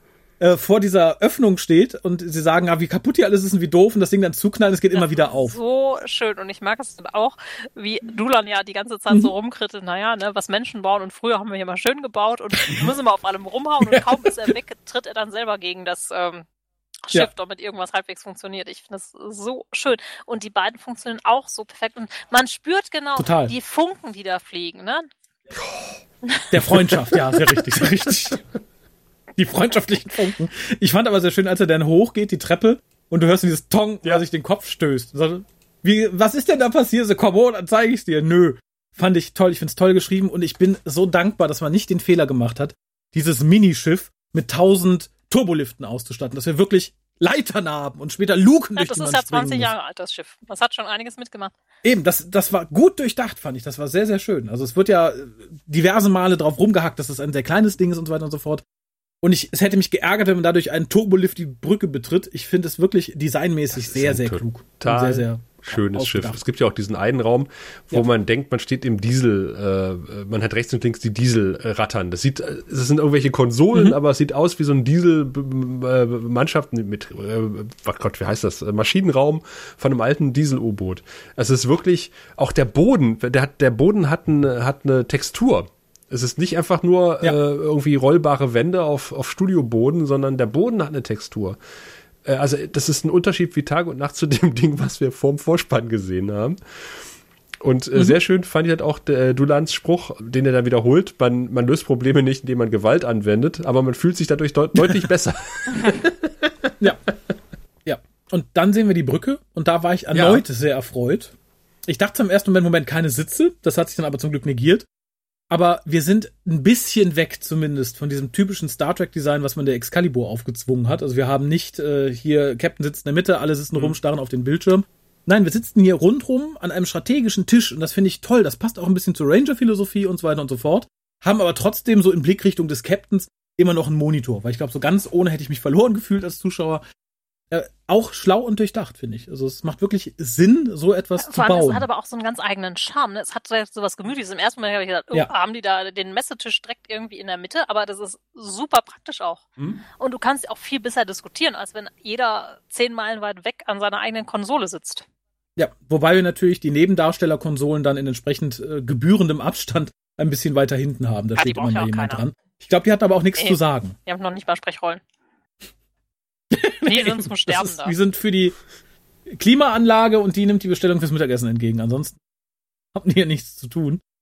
Und dann wird tatsächlich das zum Einsatz gebracht, was uns vorhin schon in den Kopf geknallt wurde, nämlich, dass der gute Dulan hochsensibel ist und empathisch und äh, denn er kriegt mit, warum die Originalcrew des Schiffes oder die letzte Crew das zeitlich sieht. Die sind nämlich erstickt. Sie sind verraten worden und haben es nicht mehr rechtzeitig in atembaren Raum geschafft. Mhm und sind daran gestorben und er sagt, die sind noch an Bord. Und das fand ich toll. Also so, so ein bisschen geisterhaft gruselig fand ich schön. Ich hätte mir für die Serie auch gewünscht, dass das fortgeführt wird, dass die quasi fester Bestandteil des Schiffes Ich glaube schon, weil das hörte sich ein bisschen auch ja. so an. Ja. Und was ich übrigens total gut fand in dieser Szene, wo ja ganz viele wirre Bilder so vorbeifluten und man die Geister hört, man hört tatsächlich auch den Ruf vom Captain, der Dulan ruft von der Brücke aus. Ja. Ne, also man hört ihn, das sagt er nicht hinter nur, ey, ich habe dich gerufen, das ist auch irgendwo dahin und man kann das hören, wenn man aufpasst. Und auch, was ich sehr gut finde, dass hier auch Informationen weitergegeben werden. Das ist halt nicht, keiner behält halt irgendwas für sich, sondern mhm. es gibt Informationen. Es gibt nachher noch eine Szene, da habe ich, äh, habe ich auch, äh, da habe ich äh, Jubelsprünge vom Rechner gemacht, als ich das gesehen habe, als nämlich die Ärztin sagt, wir haben ein Problem. Und ich dachte so, nein, der erste Offizier ist weg. Ich so, yes, sie sagt, Sie Kommen sagt Sie es. Sie sagt, es gibt, sie gibt einen vernünftigen ja. Statusreport. Mann, wie habe ich das vermisst in, in, in, äh Und das auf einem Schiff, wo man schnell mal ja. unten wäre, um ja. zu gucken. Nicht auf einer Raumstation, wo man erstmal zehn Minuten unterwegs ist. Äh, interessant finde ich auch, dass, dass die Schiffe im Morgengrauen starten sollen. Das ist immer eine sehr präzise Einheit und vor allen Dingen äh, gibt es überhaupt keinen Grund dafür, dass die Schiffe im Morgengrauen starten. Aber ist okay. Das ist bestimmt ein. Na, vielleicht ist das so ein Presseding, weil die Whalen das erste Mal von Mimba startet und da ist die Presse da und ah, will schöne Aufnahmen. Ja, das, das lasse ich gelten. Ja, und ich glaube, äh, theoretisch, die, vielleicht die ganzen Botschafter wollten, ja, ausschlafen ist Morgengrauen auch nicht, ne? Wer weiß, wann der Morgengraut auf Ja, aber gab's bei oh Whalen nicht auch irgendwas mit oder? Morgengrauen und Sheridan stirbt ja auch äh, Morgengrauen dann oder die Len sitzt da zumindest immer, also. Hat vielleicht auf jeden Fall eine ganz andere Bedeutung. Das, das wird sein. Äh, die Len sitzt auf diesem Balkon, weil die ja jeden Sonnenaufgang mitmacht und äh, sieht dann die Whalen starten. Oh, das hätte man noch einbauen können tatsächlich. Da hätte man nicht mal äh, die Furlong für gebraucht. Man hätte einfach von hinten irgendeinem mit Haaren und mit dem Barikranz zeigen können. Verpasste Chance leider. Hätte man uns mal gefragt. Äh, ich bin mir ein bisschen unschlüssig, ob ich den Captain der Whalen mag oder nicht, oder ob ich ihm auch unterstelle, dass er einfach ein Drecksack ist äh, weil er sagt, so, ich fliege jetzt die Wellen und ich möchte gern das alte, klapprige Ding als Begleitschiff, weil ich krieg nur einen. Ich Das ist doch entweder unglaublich arrogant und böse oder einfach dumm. Ich hätte doch nicht das klapprige alte Ich glaube, dass der Tenier heißt er, glaube ich, so ein Wessel war, um zu versuchen, uns einfach die Andersartigkeit oder diese andere Auffassung von Mimbari-Kultur beizubringen. Weil Dulan sagt mhm. ja auch, äh, das ist beides, ne? Das ist irgendwie eine mhm. Entschuldigung und ein Schlag an dein Gesicht. Ich glaube, der meint es tatsächlich nicht böse, der ist einfach so aufgewachsen, ne? Die Eltern sind schuld, würde man sagen. Hm. Ähm, ich glaube, er ist halt eigentlich kein Arschloch. Das ist wirklich eine Geste eigentlich des guten Willens, dass er sagt, so, jetzt können wir wieder Kumpels sein, weil er, er opfert sich ja hinterher auch. Hm. Also, das gehört hm. alles auch diese eigentlich klischeeartige Szene, oh, das ist der Bösewicht, das wird versucht so ein bisschen zu relativieren. Also sie versuchen ihn als Klischee einzubauen mhm. und das dann zu entkräften. Das hätte man vielleicht noch ein bisschen stärker machen müssen, damit es wirklich wirkt oder man dieses, das ist nur ein Idiotgefühl ähm, komplett negiert. Aber ich finde, eigentlich haben sie es ganz gut gelöst. Ja, ich habe halt nur das eine Problem. Also natürlich wollte man mit dem zeigen, so sieht halt ein dienstbeflissener Ranger aus. So funktioniert der. Der ist halt sauer, wenn man sich nicht opfert. Der verzeiht aber sowas, wenn es darum geht, einen Auftrag zu erfüllen. Rababa, rababa, rababa. Aber wenn es ihm darum geht, den Auftrag sauber zu erfüllen, diese ganzen Botschafter dahin zu, zu karren, und ich bin wirklich nur dienstbeflissen, dann suche ich mir doch nicht das älteste doofe Kackschiff mit der nee, neuen doofen glaube, Crew. Dann nehme ich doch irgendein darum, dass es eine doofe Oder meinst du, das war das nee, persönliche Er Ding? wollte wirklich äh, dem sagen, hey, ich möchte mich entschuldigen. Das war wirklich eine Entschuldigungsgeste von ihm aus. Zu sagen, guck mal, ich gebe deinem Schiff eine Chance, dir und deinem Schiff, und wir können jetzt wieder Buddies sein. Und ich glaube auch nicht, dass die äh, wirklich glauben, dass sie auf eine Eskorte angewiesen sind, weil die haben das neue ja. Flaggschiff, die ich Jesus Christus. Sagen, die haben, glaube ich, einfach nicht damit gerechnet, dass irgendwas passiert. Die haben wirklich damit gerechnet, wir fliegen dahin. Das weiß auch keiner. Die wussten ja nicht, dass da ein Spion ist. Hm. Aber sehr schön finde ich dann, Mary, dass man dann, äh, dass die beiden dann nach ihrem Geschlechtsverkehr am nächsten Morgen im Bademantel zusammenhocken und äh, da, darüber nochmal philosophieren. Ja, ja ich finde das sehr romantisch, wenn ich ehrlich bin. Raphael ist raus. Ich versuche mich nur zu erinnern, was ihr da zusammen fabuliert. Habt ihr tatsächlich schon bei jedem äh, für den einen einen getrunken, bevor ich da war? Das haben wir gar nicht nötig. Ich weiß nicht, ob das positiv ist, wenn du das so sagst. Ähm, aber tatsächlich, was mir dann ein bisschen schnell ging, aber ich glaube, das hat viel gerettet, ist das Zusammenstellen mhm. der Crew. Weil wenn ich dann denke, wie das im oh. Crusade ablief und wo man da welchen Zauberer aus welchem Eck gekramt hat und warum und warum man plötzlich die und die Diebin brauchte, weil das in den D&D-Regeln steht und so weiter und so fort. Da war ich sehr froh, dass er einfach sagte, so, wir haben hier ein paar, die sind alle neu, die will sonst keiner haben, ich will denen eine Chance geben, die sind super. Stellt die alle dahin und jetzt stellen sich alle mal vor. Ich war relativ dankbar für die Szene, weil sie nicht so furchtbar war, wie sie hätte ich sein können. Super. Also ja. äh, dieser Stern, mhm. äh, dieser Vorstellstern ist zwar so ein bisschen wie beim beim Meeting äh, der, der Redestab. Oh, der, der Redestab genau. mhm. Aber ich finde ich finde es trotzdem, ich finde es großartig gelöst, weil er erfüllt seinen Zweck. Ich meine, du hast natürlich ja, jetzt total. hier gleich, du weißt schon die Namen, du weißt die Funktion, äh, du, du kennst so ein bisschen, äh, jeder erzählt noch so ein bisschen äh, sein, sein Lebensmotto gleich mit. Du weißt halt, wie sie ja. drauf sind, sehr schnell, ne? Das fand ich sehr, sehr schön. Und mein, mein erste Notiz zu dieser Szene war, huch, ein dicker Drasi. Ja, und äh, man, man hat natürlich auch gleich, man, man, man kennt im Gegensatz zu anderen Serien, hat auch gleich die Nasen, die da arbeiten auf der Brücke und äh, weiß nicht nach, nach mhm. vier Staffeln immer noch nicht, wie der Waffentyp heißt. Ich finde das total cool gemacht. Und das spricht aber auch für die Schauspieler. Jeder Schauspieler schafft es tatsächlich mit dem Rüberbringen mhm. dieses einen Satzes auch schon so ein bisschen Persönlichkeit und wie der Charakter drauf ist, wirklich rüberzubringen. Mhm. Hättest du da die Leute von Crusade hingestellt mit der gleichen Szene, das wäre schiefgegangen. Ich finde es ein bisschen wackelig bei dem Herrn, der für Intelligence zuständig ist, der, der etwas dunkelhäutige Welcome. Mensch. Ja, wahrscheinlich. Der schafft es auch bis zum Ende dieser Folge nicht hundertprozentig mich zu überzeugen. Ich weiß nicht, ob der Schauspieler da wackelig ist oder ob da irgendeine andere Unsympathie irgendwie mitspielt oder so. Den fand ich halt das einzigen bei der Vorstellung und bei den Szenen nach so ein bisschen wackelig. Ich weiß nicht warum. Wahrscheinlich, weil ich es auch komisch finde, äh, was seine Position da angeht. Also, so eine Mischung aus Sicherheitschef, Taktik onboard, Taktik offboard, aber hat den super Holo-Anzug. Also, das ist das Einzige, was ich dem ankreide generell. Also den Malcolm fand ich eigentlich gut, aber ich fand die Zusammensetzung einiger Positionen ein bisschen schwierig. Mhm. Also ich fand auch, mhm. dass der äh, Suzuki hieß der ja, ne? Navigation und Linguistik. Was? Also Übersetzung mhm. und Navigation, das hat überhaupt nichts miteinander zu tun. Das sind vollkommen ja. fremde Themengebiete. Du darfst aber nicht vergessen, wir haben ein kleines Schiff. Wahrscheinlich hieß, wir brauchen Übersetzer. Wir haben nur noch einen Sitz. Der muss dann das Steuer mitmachen oder Heiler sein. ja, aber da kannst du doch eher halt weniger Waffenexperten nehmen oder Maschinen und Waffen zusammen oder Navigation und Waffen würde ich auch noch verstehen, aber Wer nicht das kommt, ist bestimmt der Bruder Zeit, von ne? Hoshi. Das nehmen wir ja, das sind genau die gleichen Leute, die wollen auch einen Texter, der auch schreiben kann, der auch malen kann und eine Kamera führt und Videoschnitt macht und noch ein Und bisschen, das Auto fährt. Ja, genau. Es wäre ganz lustig, wenn später rausgekommen wäre, dass er gar kein Linguist ist und nur Steuermann den Job gern gehabt hätte. Na, ich spreche ein bisschen Englisch, Französisch und Dra Drasi was? Nein, tut mir leid. Ich habe meinen Lebenslauf ein bisschen ja, ist Aber der Dulan ist nur erster Offizier. Der hätte auch was machen können. Der muss Verantwortung tragen, Mary. Ja, und hat, der, der sieht die Geister. Den würde ich nichts machen. Der ist, der ist wieder nur über seine Beziehung an Bord aber gekommen. Man merkt ja im Grunde, er, er liegt ja die, sag mal, die letzte Hälfte der Episode flach und es funktioniert auch ohne mhm. ihn. Wie das bei Flugensebenen öfter mal der Fall ist. Ich dachte, okay, den kann man sterben lassen am Ende. Wenn man die Geister nicht hätte. Ich glaube, dadurch, dass die Geister bleiben, muss auch er bleiben. Ansonsten wäre ja, sehr entbehrlich gewesen. Finde ich tatsächlich cool, dass man einen politischen oder Liaison-Offizier an Bord hat. Das hat man ja nicht so häufig wirklich. Aber eigentlich ist das nicht dumm. Wer ist das nochmal? Das ist der Tafik, der, den man auch nur einmal sieht, weil er sich dann mit den Diplomaten streiten muss. Ah. Er ist den Rest der Folge damit beschäftigt, die Diplomaten davon zu überzeugen, in langen Fluren zu schlafen oder in kleinen Schränken. Oder beides. Ja. Ich finde aber die, äh, auch die Idee halt, dass man diesem Stern halt seine Geheimnisse erzählt und dass man den Stern dann irgendwo im Maschinenraum vergräbt, finde ich super, finde ich schön, gefällt mir. Ja, schweißt auch die Crew mhm. ein bisschen zusammen, ne? Auch dieses Teilen von etwas. Ja. Auch wenn man dann direkt rausfindet, dass die Sa Sarah da immer so ein bisschen schummelt. Ja. Das stimmt. Aber das wird ja später nochmal betont. Das war auch das Einzige, was wir als Background von ihr kriegen, ne? Du warst ja nicht so ehrlich. Nö. Äh, also, sie ist der einzige Charakter tatsächlich, wo ich am Ende so denke, oh, nicht schon wieder so eine, ähm, das ist für mich alles so ein Sigourney Weaver Abklatsch, also Replay. Ne? Mhm. Das ist ähnlich wie mhm. hier die kleine Diebin, auch bei Crusade, hier so taffe Sigourney Weaver, aber alles nicht in so gut wie Sigourney Weaver. Ist auch schwer daran zu kommen. Ja.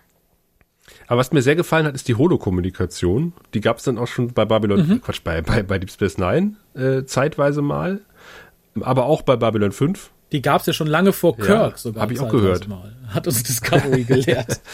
ja, äh, nee, finde ich sehr schön. Und ich, äh, ich musste im, im Flug bei der Wählen irgendwie so eine Mischung an Klingonen-Romulaner-Schiff denken. So von der Optik mhm. her. Ja, nur, nur, ein bisschen eckiger. Von der Farbe her war es mehr romulanisch. Von Lego quasi. Hm? Äh, das wurde komplett aus Duplo-Stein gebaut für mehr Geld.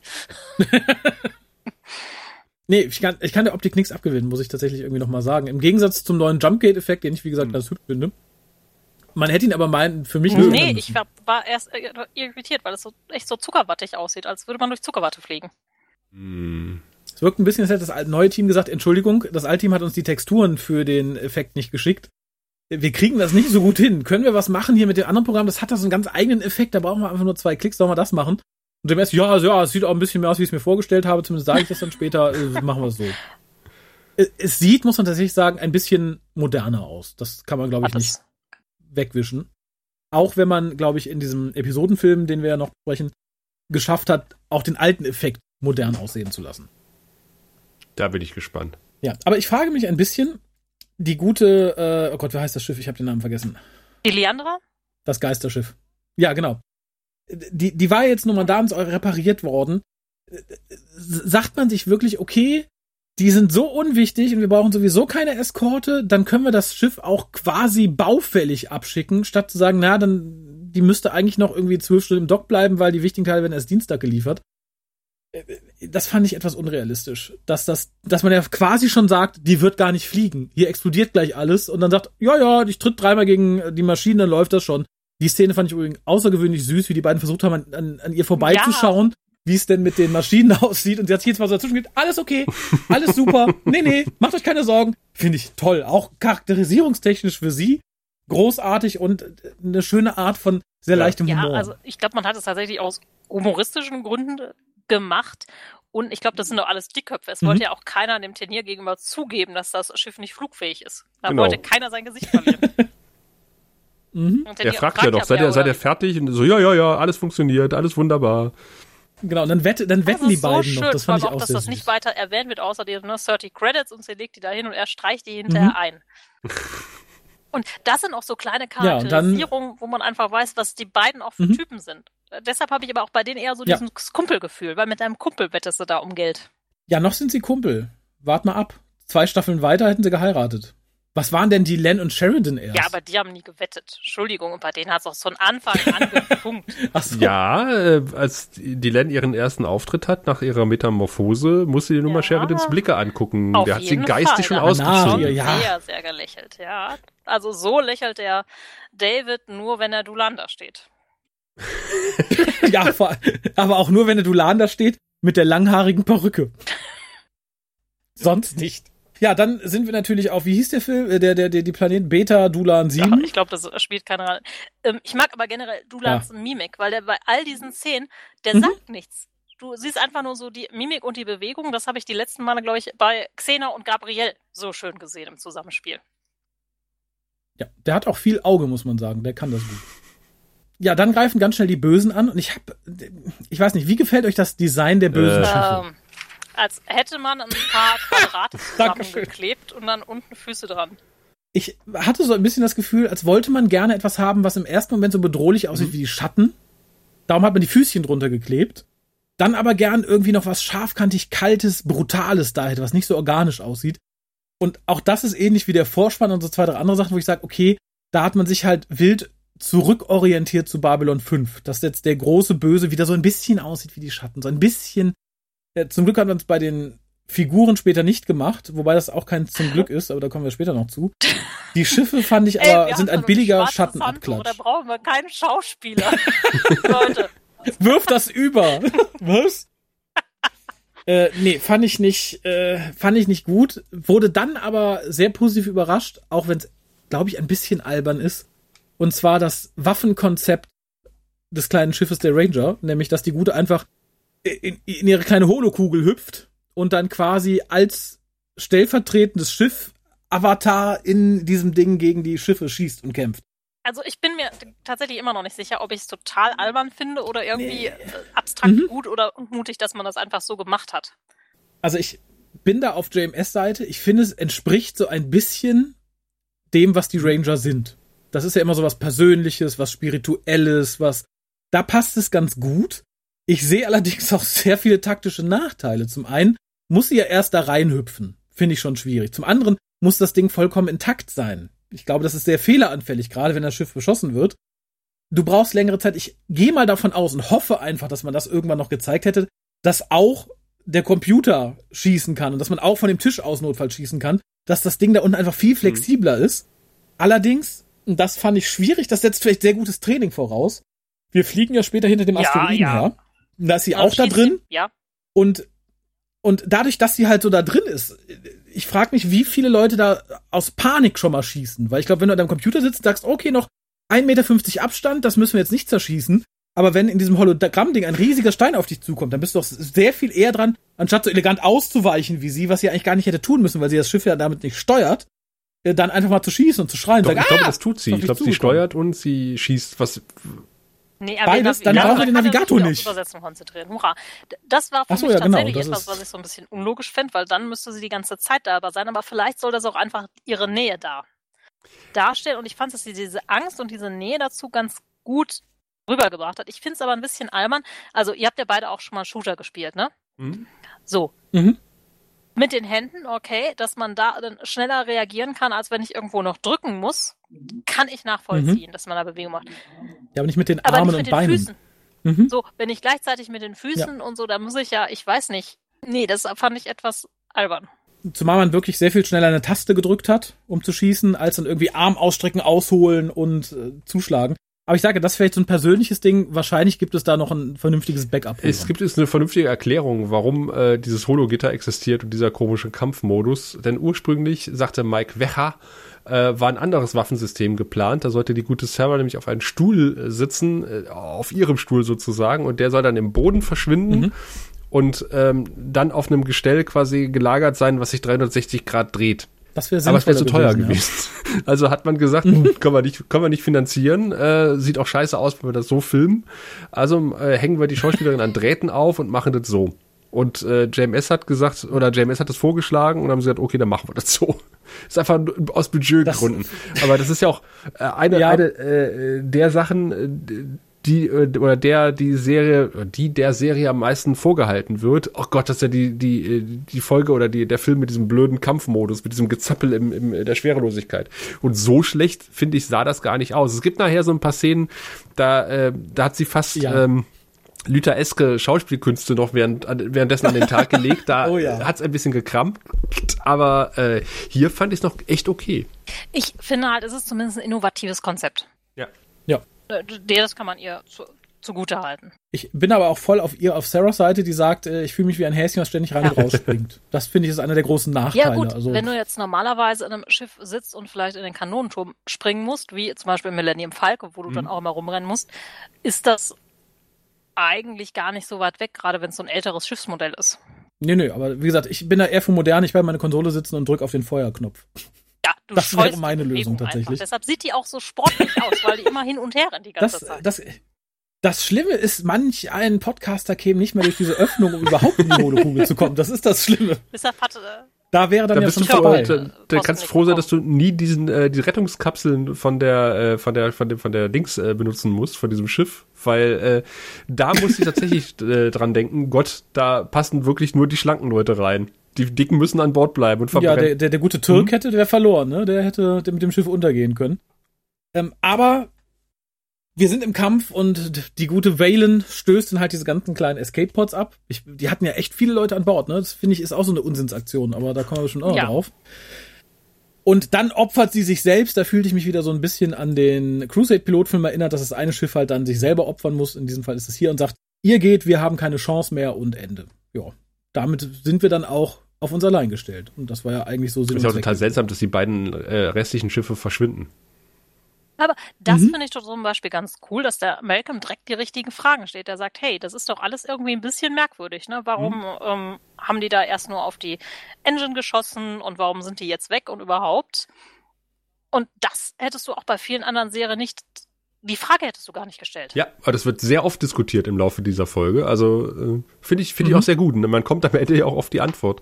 Ja, finde ich auch gut. Wie gesagt, nach wie vor finde ich es unglaublich schwer verdaulich, dass man sagt, ja, wir haben Hinweise auf diese eine uralte Rasse, die gerade schon irgendwie Leute von uns platt gemacht hat, gefunden. Lasst mal alle Diplomaten an, an, an Bord eines Schiffes packen ja, und dahin also das fahren. Ist, was machen da Diplomaten? Ne? Das ist überhaupt eine Schwachsinnsidee. Ja, und den kann man einfach ein Video zeigen, sagen, hier machen Sie sich gemütlich oder so. Das finde ich halt, ne, da gibt es für mich keine rationale Erklärung, dass das rechtfertigt. Auf, keine. Weder ja. Sicherheit noch Komfort noch nur Drehbuch. Natürlich. Auf also einen Planeten, ja der nur von einer dünnen Kuppel geschützt wird, möchte man noch dazu sagen.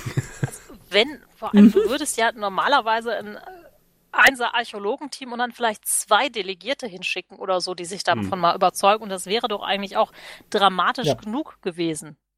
Wenn man gesagt hätte, wir müssen zwei ja, Delegierte irgendwie dahin bringen. Ja, wir haben aber nicht gesehen, was da abging. Wahrscheinlich saßen die alle zusammen. Und dann hieß es so, wir senden jetzt zwei Delegierte und dann ist der Verräter aufgestanden. Nein, ich will auch dahin. Ich will auch auf diesen Ausflug. Ihr nehmt mich mit, ihr versteckt sonst was für uns. Hört ihr, hört ihr, wir kommen alle mit. Und dann sind ja, wir alle Wahrscheinlich war das so. Anders kann ich es mir nicht erklären, ganz ehrlich. Ja gut, wie dann das wieder zu den alten Zeiten war, wo jeder sich sofort benachteiligt gefühlt hat. Ihr versteckt doch was. Ja uns. eben, dann passt das ja wieder. Genau, wir wollen, wir wollen auch die Ausgrabung sehen, nicht nur ihr. Da sind vielleicht Waffen oder Lebensmittel. Ja, guck mal, siehst du, haben wir doch die Lösung gefunden, warum sie das so gemacht haben. Ich weiß gar nicht mehr und ich habe es erst heute nochmal gesehen. Wie wird Dulan so schwer Explodierende verletzt? Konsole? Ja, herabfallende der, der Trümmerteile. Ja, genau. Herabfallende Steinsbrocken, die offensichtlich auch hier verbaut worden sind. Ja, und er äh, hört dann nochmal und sieht die, die Geistercrew. Das fand ich, wie gesagt, alles schön. Das hätte bleiben können. Vor allem der, wenn es der Captain war des anderen Schiffes, der dann so den Kiefer ausklappt, nach unten das fährt, das fand ich schön. Finde ich super. Das finde ich echt. Ja. Vor allem, das ist ja jetzt kein irgendwie blutrünstiger Effekt oder irgendwas, sondern das ist so ein ganz kleiner nee. Effekt, der dann total gruselig ist. Ja. Gruselig ist auch die Vorstellung, dass jetzt die ganzen Diplomaten an Bord äh, des Schiffes gebracht werden und äh, dort in kleinen Kammern untergebracht werden. Da, da, sieht man auch, dass der gute Tafik nicht mhm. so viele ähm, Erfahrung daran hat, mit den Diplomaten umzugehen und direkt in Panik verfällt. Nee, wir haben wir sehr haben viele nette kleine Kammern. Das, find, das fand ich einen total schönen Spruch. Wir haben eine Reihe sehr nette kleiner Kammern. Und ich habe mir aufgeschrieben, hätte ich einen Offizier namens Taffy, würde ich ihn ständig Kaffee holen lassen. Würde ich als erstes, wenn ich morgens äh, auf die Brücke komme, sage, Taffy, Kaffee. Ja, ich glaube, dann würde man nicht irgendwann canceln ja. wegen Mobbing. Und was man aber auch sieht, er hat eine Untergebene zumindest, ne? die da mit ihm versucht, die Diplomaten abzuwehren. Deshalb ist auch bei den mhm. Rangers eine gute Nahkampfausbildung wichtig. Ja, wobei Jakar das Ganze natürlich sehr viel schlauer löst, muss man mal sagen. Sehr eloquent. Und ich finde, er hat die schönste oh, Abschiedsline ja. in Babylon 5 ever, ever, als er sagt, Tut mir leid, ich würde gerne noch bleiben, ich muss gehen. Mhm. Kiss, kiss, love, love, bye, bye. Das ich, ganz wunderschön. Und danach kommt so eine meiner liebsten Szenen, weil ich halt Türk so, so unglaublich gerne mag. Denn Andrasi äh, kommt zu Türk und sagt, hör mal, Karl ist ja irre geworden, weil er so viel mit Menschen rumhängt. Da musst du gut aufpassen, dass du nicht auch irre wirst. Stutzt so, Türk, Türk, das ist, das ist doch kein Drasi-Name. Nein, meine Mutter hat sich den Namen ausgedacht und er heißt übersetzt, dass sie nie wieder ein Kind kriegen möchte. Nie, nie wieder. Und äh, der war sich ganz überrascht, dass, oh ja, das ist ja, das muss ja ein toller Name sein, wenn man sich so viel Gedanken macht. Und dann wirklich das Ende dieser Szene, wo er ihm so freundlich auf die Schulter klopft und er haut dann zurück und er haut wieder, haut wieder und dann gucken sich beide noch böse an.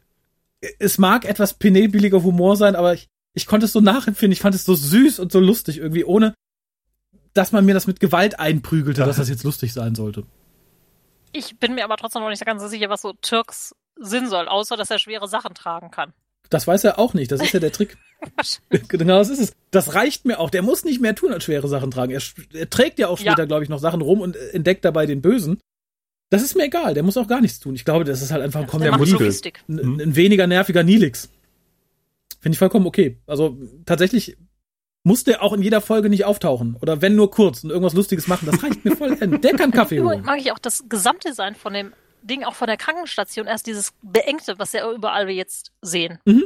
Ich war etwas irritiert, dass der, dass ja. der gute Dulan irgendwie mit dem Kopf nicht so in der horizontalen liegt, wie man das von einem Drasi gewohnt ist. Äh, Minbari? Äh, Minbari, ich, Entschuldigung, ich, ich sehe gerade noch ein paar Drasi vor mir, deswegen. Hm, aber einmal das Design, auch der Krankenstation finde ich klug. Natürlich kann man der Serie dann vorwerfen, sie orientiert sich ein bisschen an der Defiant, die auch so diesen U-Boot-Look haben sollte. Macht es erstaunlicherweise aber besser mit geringen ja. Mitteln, möchte ich sagen. Und die Krankenstation, ich glaube, er liegt da so, weil wenn du innere Blutungen hast, spielt natürlich Schwerkraft auch eine Rolle. Ne? Also ich glaube, wenn man mich da hochkant stellt, dann ist das Blut schnell da, wo es nicht hingehört.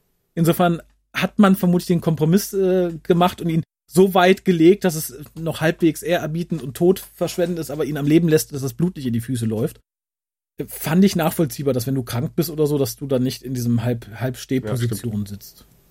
Was ich nicht so cool fand, war dann, also gab ein paar coole Sachen in dem Dialog zwischen dem guten David und GK, nämlich äh, die Geschichte mit den Merkwürdigkeiten des Universums, dass es überall äh, die Swedish Meatballs gibt. Ja. Ja. ähm, aber dann dachte ich so, oh, jetzt kommt noch älterer Feind und noch ein Tor zu einer anderen Dimension mhm. und ah und äh, CGI von einem Planeten. Ich hätte noch ge damit gerechnet, dass der Archäologe aus, aus Crusader noch irgendwo rumkraxelt, der Max. Ja, oder dass wir noch eine alte ja. Botschaft sehen, so ganz äh, distorted. Das muss ich sagen, ist für mich auch so die Pille, die am äh. schwersten zu schlucken ist. Dass man dann sagt, so ja, diese Bösen sind ganz, ganz gefährlich und ganz, ganz alt, noch viel älter, die kann keiner von uns kennen. Die haben auch nie was von den Schatten und nie, niemand kennt die, niemand. Aber niemand, Lorien niemand. hätte die Wir haben zufällig jetzt ja, es sei denn, Lorien war gerade woanders. Ne, der war vielleicht gerade am, am anderen Ende des Universums. Aber ich finde es halt billig, dass man jetzt eine ähnliche Bedrohung rauskramen mhm. muss wie in Babylon 5, die aber noch mal gefährlicher ist und noch mal älter. Da finde ich es halt wieder so ein Schritt in Richtung Babylon 5 gegangen, den man hätte irgendwie vermeiden müssen oder zumindest irgendwie schöner ausschmücken. Und dann auch noch mit dem Zufall, dass jetzt diese Stadt gefunden wurde von der man weiß, dass da die Leute gewohnt haben, die die ausgerechnet äh, damals in die andere Dimension verschlagen haben, wo sie jetzt sind. Und ausgerechnet jetzt kommen sie wieder. Wir wissen nicht warum und wie. Das war mir alles ein bisschen viel. Und dann mit der riesigen Pyramide unter der Erde, die, die ein Loch in die andere Dimension hat und alles verändert, was man durchschickt das war mir zu viel Info in zu wenig Zeit. Das hätte man sich klemmen können, wenn man wirklich die Absicht gehabt hätte, da eine Serie draus zu machen. Das ist ohnehin was, was ich diesem Film halt anlasste, ähm, auch was mhm. nachher kommt im Verhör mit dem Botschafter. Ja, man nennt sie die Hand und sie sind älter als die Schatten, gegen sie sind die Schatten. Und ich denk so, Leute, ja, das war auch noch gefährlich. Die Schatten hatten Angst vor ihnen, hätten, wenn sie sie kennengelernt das ist, hätten. Wenn du, wenn du einen geheimnisvollen Feind aufbauen möchtest, äh, bläst du nicht im Pilotfilm sämtliche Informationen raus, außer es stellt sich nachher raus, äh, die Informationen, die stimmen alle gar nicht. Sondern das ist einfach eine großes, ja. ein großes Volk von, von Marketingleuten, die einfach ihre eigenen Fähigkeiten äh, so hochgejubelt und gejetzt haben, dass sie einfach Con-Leute sind. Das fände ich geil, wenn das dann rauskommen würde. Das ja. wäre das wäre ganz cool gewesen, hätte man aber hier vielleicht auch schon ganz leicht mhm. andeuten können.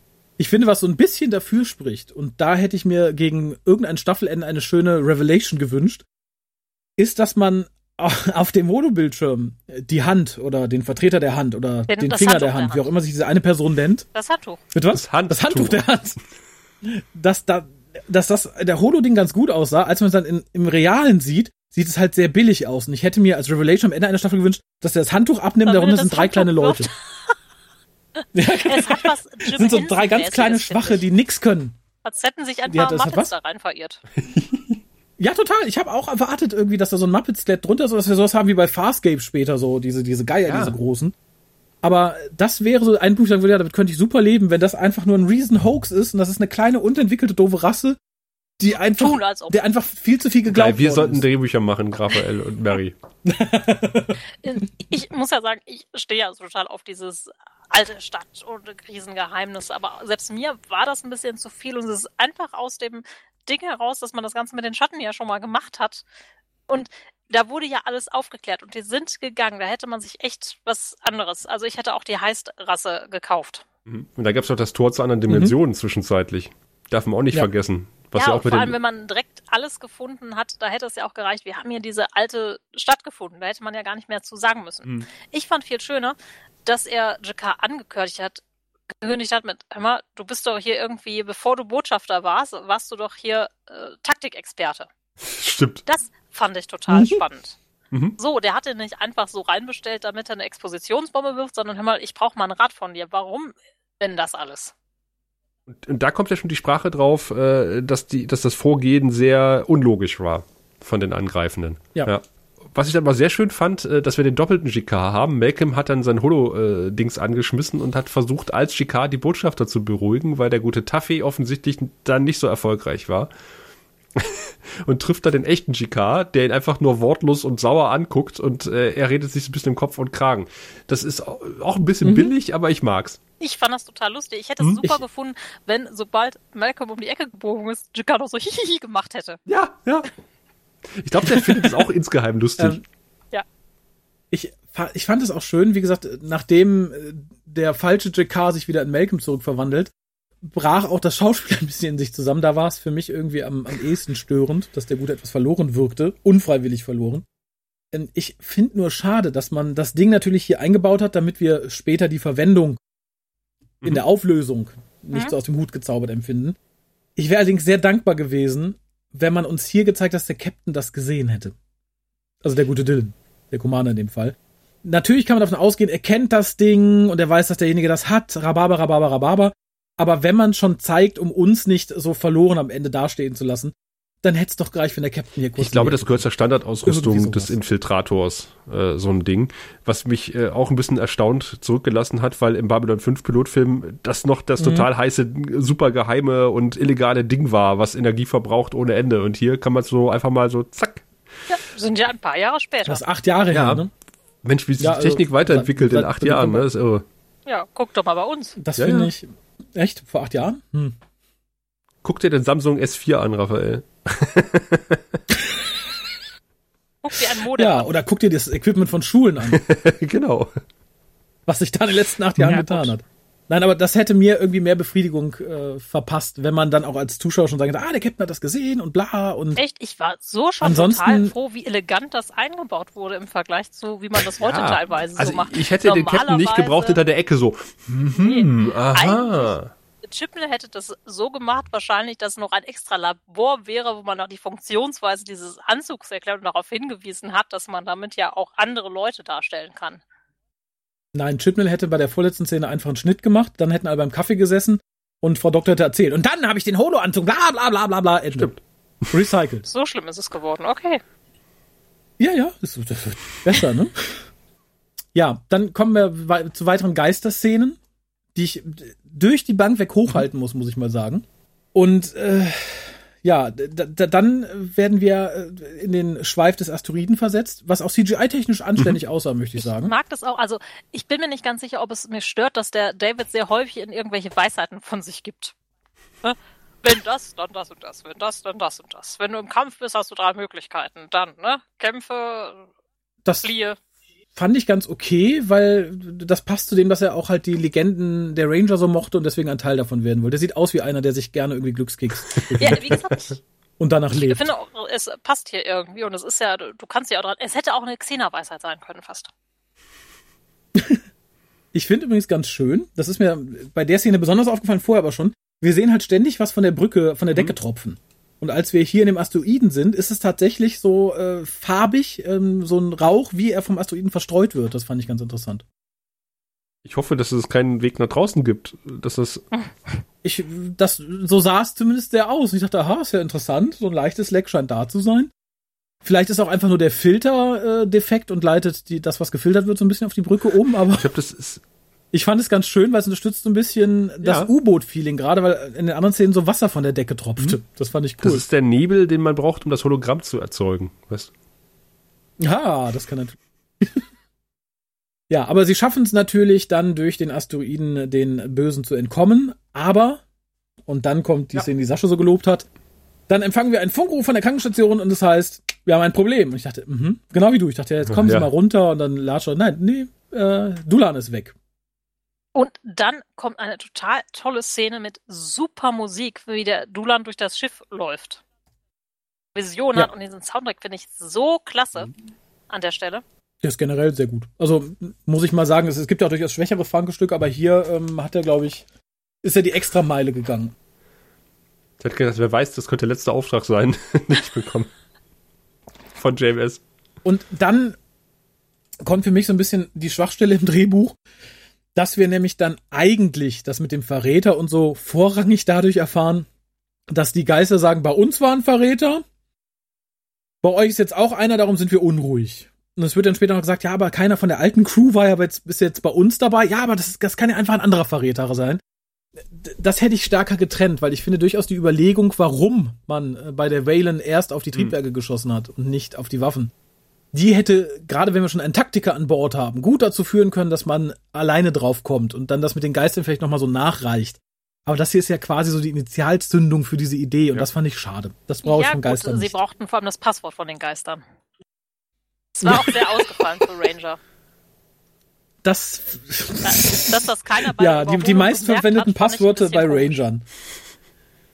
Das fand ich tatsächlich äh, auch weiterhin albern, dass die dann sagen, ja, es gibt ja noch einen geheimen Logbucheintrag, der war nirgendwo anders zu sehen, der wurde nämlich gelöscht, aber den kann man nicht löschen, der da war. Das Passwort ist Entilsa, viel Glück. Und dass man es dann auch einfach so findet, indem man danach fragt. Ja, ja. das ist halt benutzerfreundlich. Ein Computer, ja, ich meine, da wo Sheridan damals nicht googeln konnte, ne, um was rauszufinden, finde ich, das ist so der, der, der andere verkehrte Weg, ne? Hallo, gibt es geheime Nachrichten? Ja. das Passwort ist Entilsa. Super, hier ist sie.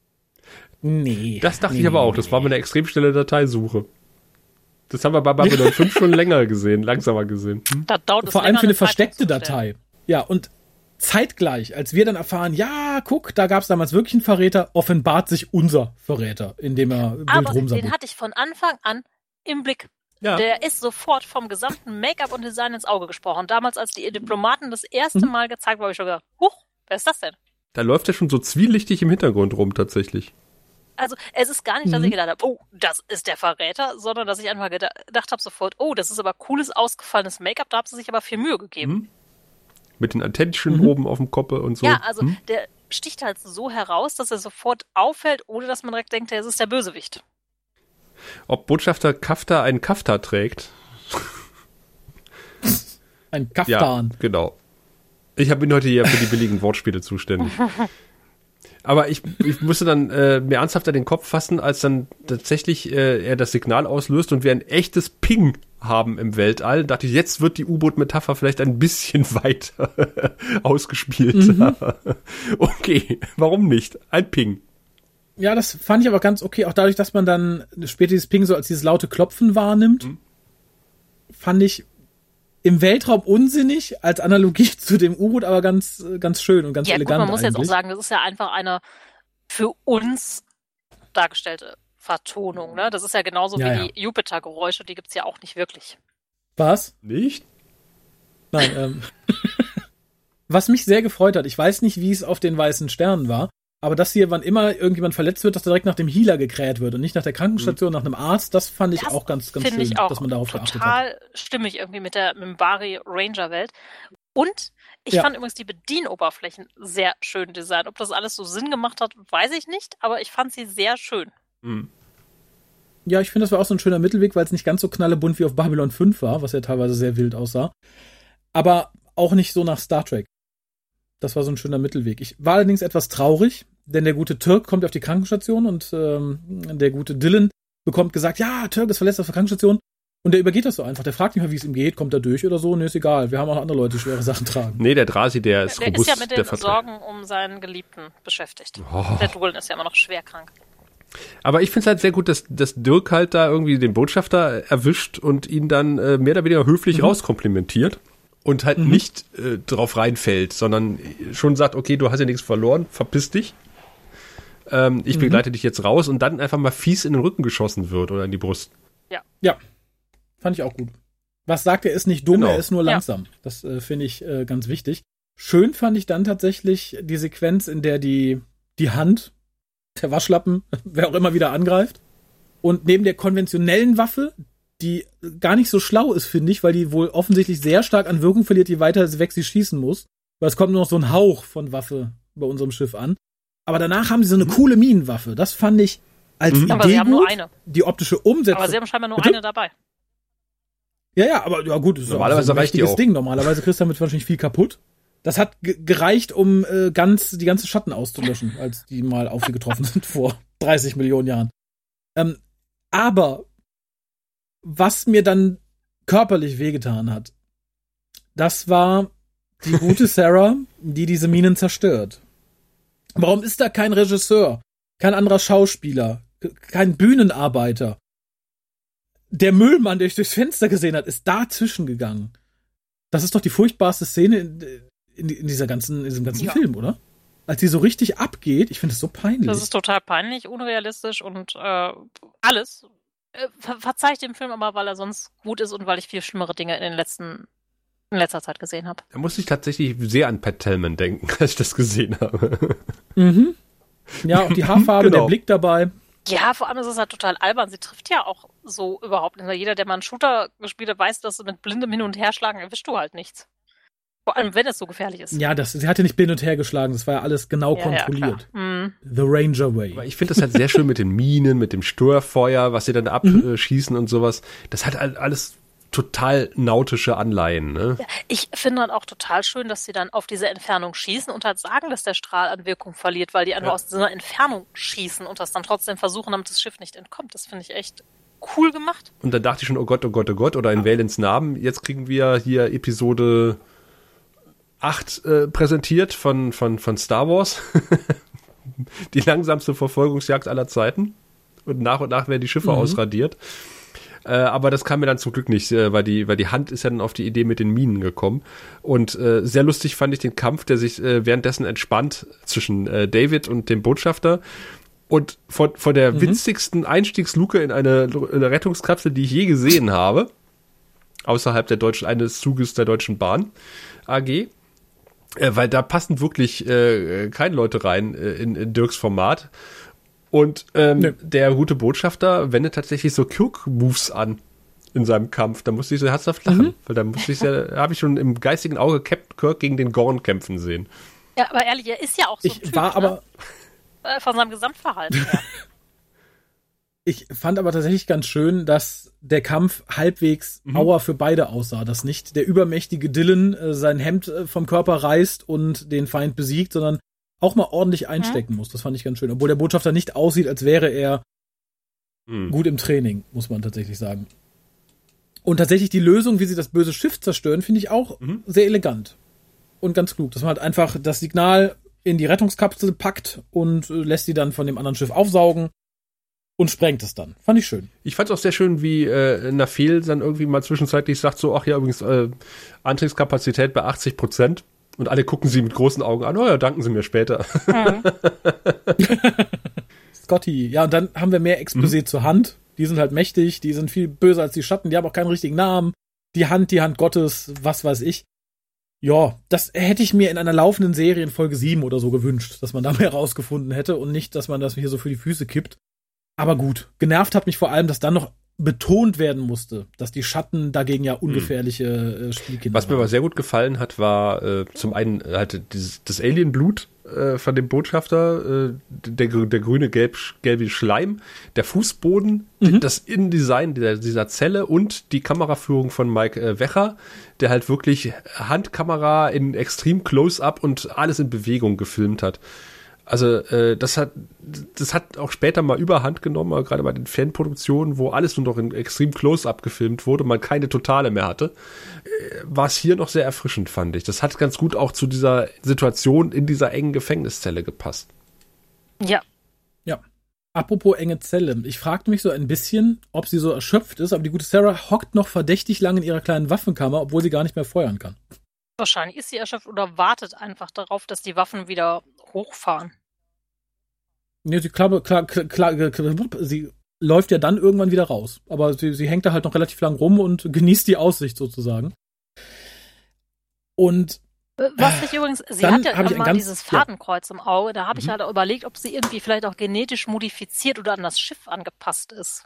Was das Ganze mhm. zumindest ein bisschen erklären würde. Ja, aber sind die Ranger-Typen für, für, für technische Veränderungen in Köpfen? Das haben wir seit tausend Jahren nicht gemacht, damit fangen wir jetzt erst gar nicht an, Raphael. Ganz genau. ich wollte gerade sagen, die sind noch eher traditionell. Ach so. Aber sie hängt doch in ihrem, in ihrem, in ihrem äh, Holo-Ding, äh, damit sie dann bestätigen kann, dass genau. äh, das äh, Nicht-Schattenschiff im Sprungtor hängt. Ja. Ah. Weil man offensichtlich oben keine Instrumente hat, mit denen man der Navigator kann, oder der Bildschirm ist kaputt. Beschäftigt. Ich glaube, du hast oben keinen Bildschirm. Doch, du hast oben Bildschirm ja? gegenüber vom Captain. Ja, das wäre ja sonst albern. Ja. Also der Captain guckt geradeaus auf den Bildschirm sozusagen von seinem Tischplatz aus. Okay. Glaube mir, es hätte mich, das, ich hätte, ich hätte schon mehrfach drauf rumgehackt, wenn das nicht so gewesen wäre. Ähm, dann war ich gerade etwas verwirrt über meine Notizen, aber tatsächlich, die Hand hat eine tolle Stimme. Ja, das stimmt, aber die Hand sieht auch aus ich wie ein Handtuch. Die großartig. Die Hand sieht aus wie ein Muppet. Also auf dem Hologramm kommt man noch gut damit weg, weil ich dachte, ja, ist irgendwie gruselig, hat was von der dunkle Kristall vielleicht ja, so ein bisschen. Kennt ihr die Muppets Gerade mit der Stimme. Der Geist mhm. der Zukunft. Ja, ah, der, der, der zweite. Ja, genau. Ja, auch von später, wie er sich bewegt. Diese etwas behäbige, Schultern wackeln nach links und rechts. Das stimmt, Erik ja. Schneider, der das Ganze spielt, äh, den Umhangtypen, ist bekannt äh, als Dr. Mackenzie aus diversen Stargate-Serien. Und er ist der einzige Schauspieler, ah. der in allen äh, sieben äh, Staffeln von Outer Limits mitgespielt hat. Oh, meine Güte. Der neue. Ja, von 95 die. Hm? Ja. Ah, okay. Mit der Stimme wundert mich ja. das nicht. Das ist, wie gesagt, ich glaube, es ist die beste Betty-Stimme im ganzen Babylon 5 Universum. Neben Bruce Blocks vielleicht. Ja, und dann haben wir wieder die besten Buddies, die sich auf der Krankenstation ein bisschen besprechen. Äh, wir blenden ein, kurz nach dem Gespräch über ihre jeweiligen weiblichen Ehepartner. Und zwar bequatschen sie so ein bisschen die aussichtslose Situation. Und das ist auch wieder so 0815 typisch, aber ich mochte es hier, dass man halt durch so eine ominöse Bemerkung die mhm. leuchtende Idee bekommt. Denn der gute äh, Dulan sagt, äh, nee, Dylan sagt, Dylan, Dylan sagt, äh, ich habe keine neue Idee, ich habe nichts mehr. Und dann sagt äh, sein bester Buddy, dann mach doch einfach was Altes. Na, nutze nothing new, sagt er sozusagen. Und dann kommt ihm die Erleuchtung. Ich fand da sehr, sehr gut und sehr, sehr wichtig, dass es nicht ganz so cheesy wirkt, dass der gute Dylan dann sagt, ach, hast du jetzt eine Erleuchtung gehabt? Ja, das fand ich schön. David heißt der, Dylan ist der Schauspieler. ja. David ach, natürlich, ja.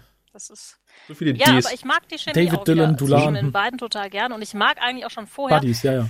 die Kuh, die im Angesicht des Todes so total rumfrotzelt. Mhm. Mhm. Wo ich echt denke, als Captain ja. ist er mit so einer Crew halt auch geschlagen und gesegnet, ne?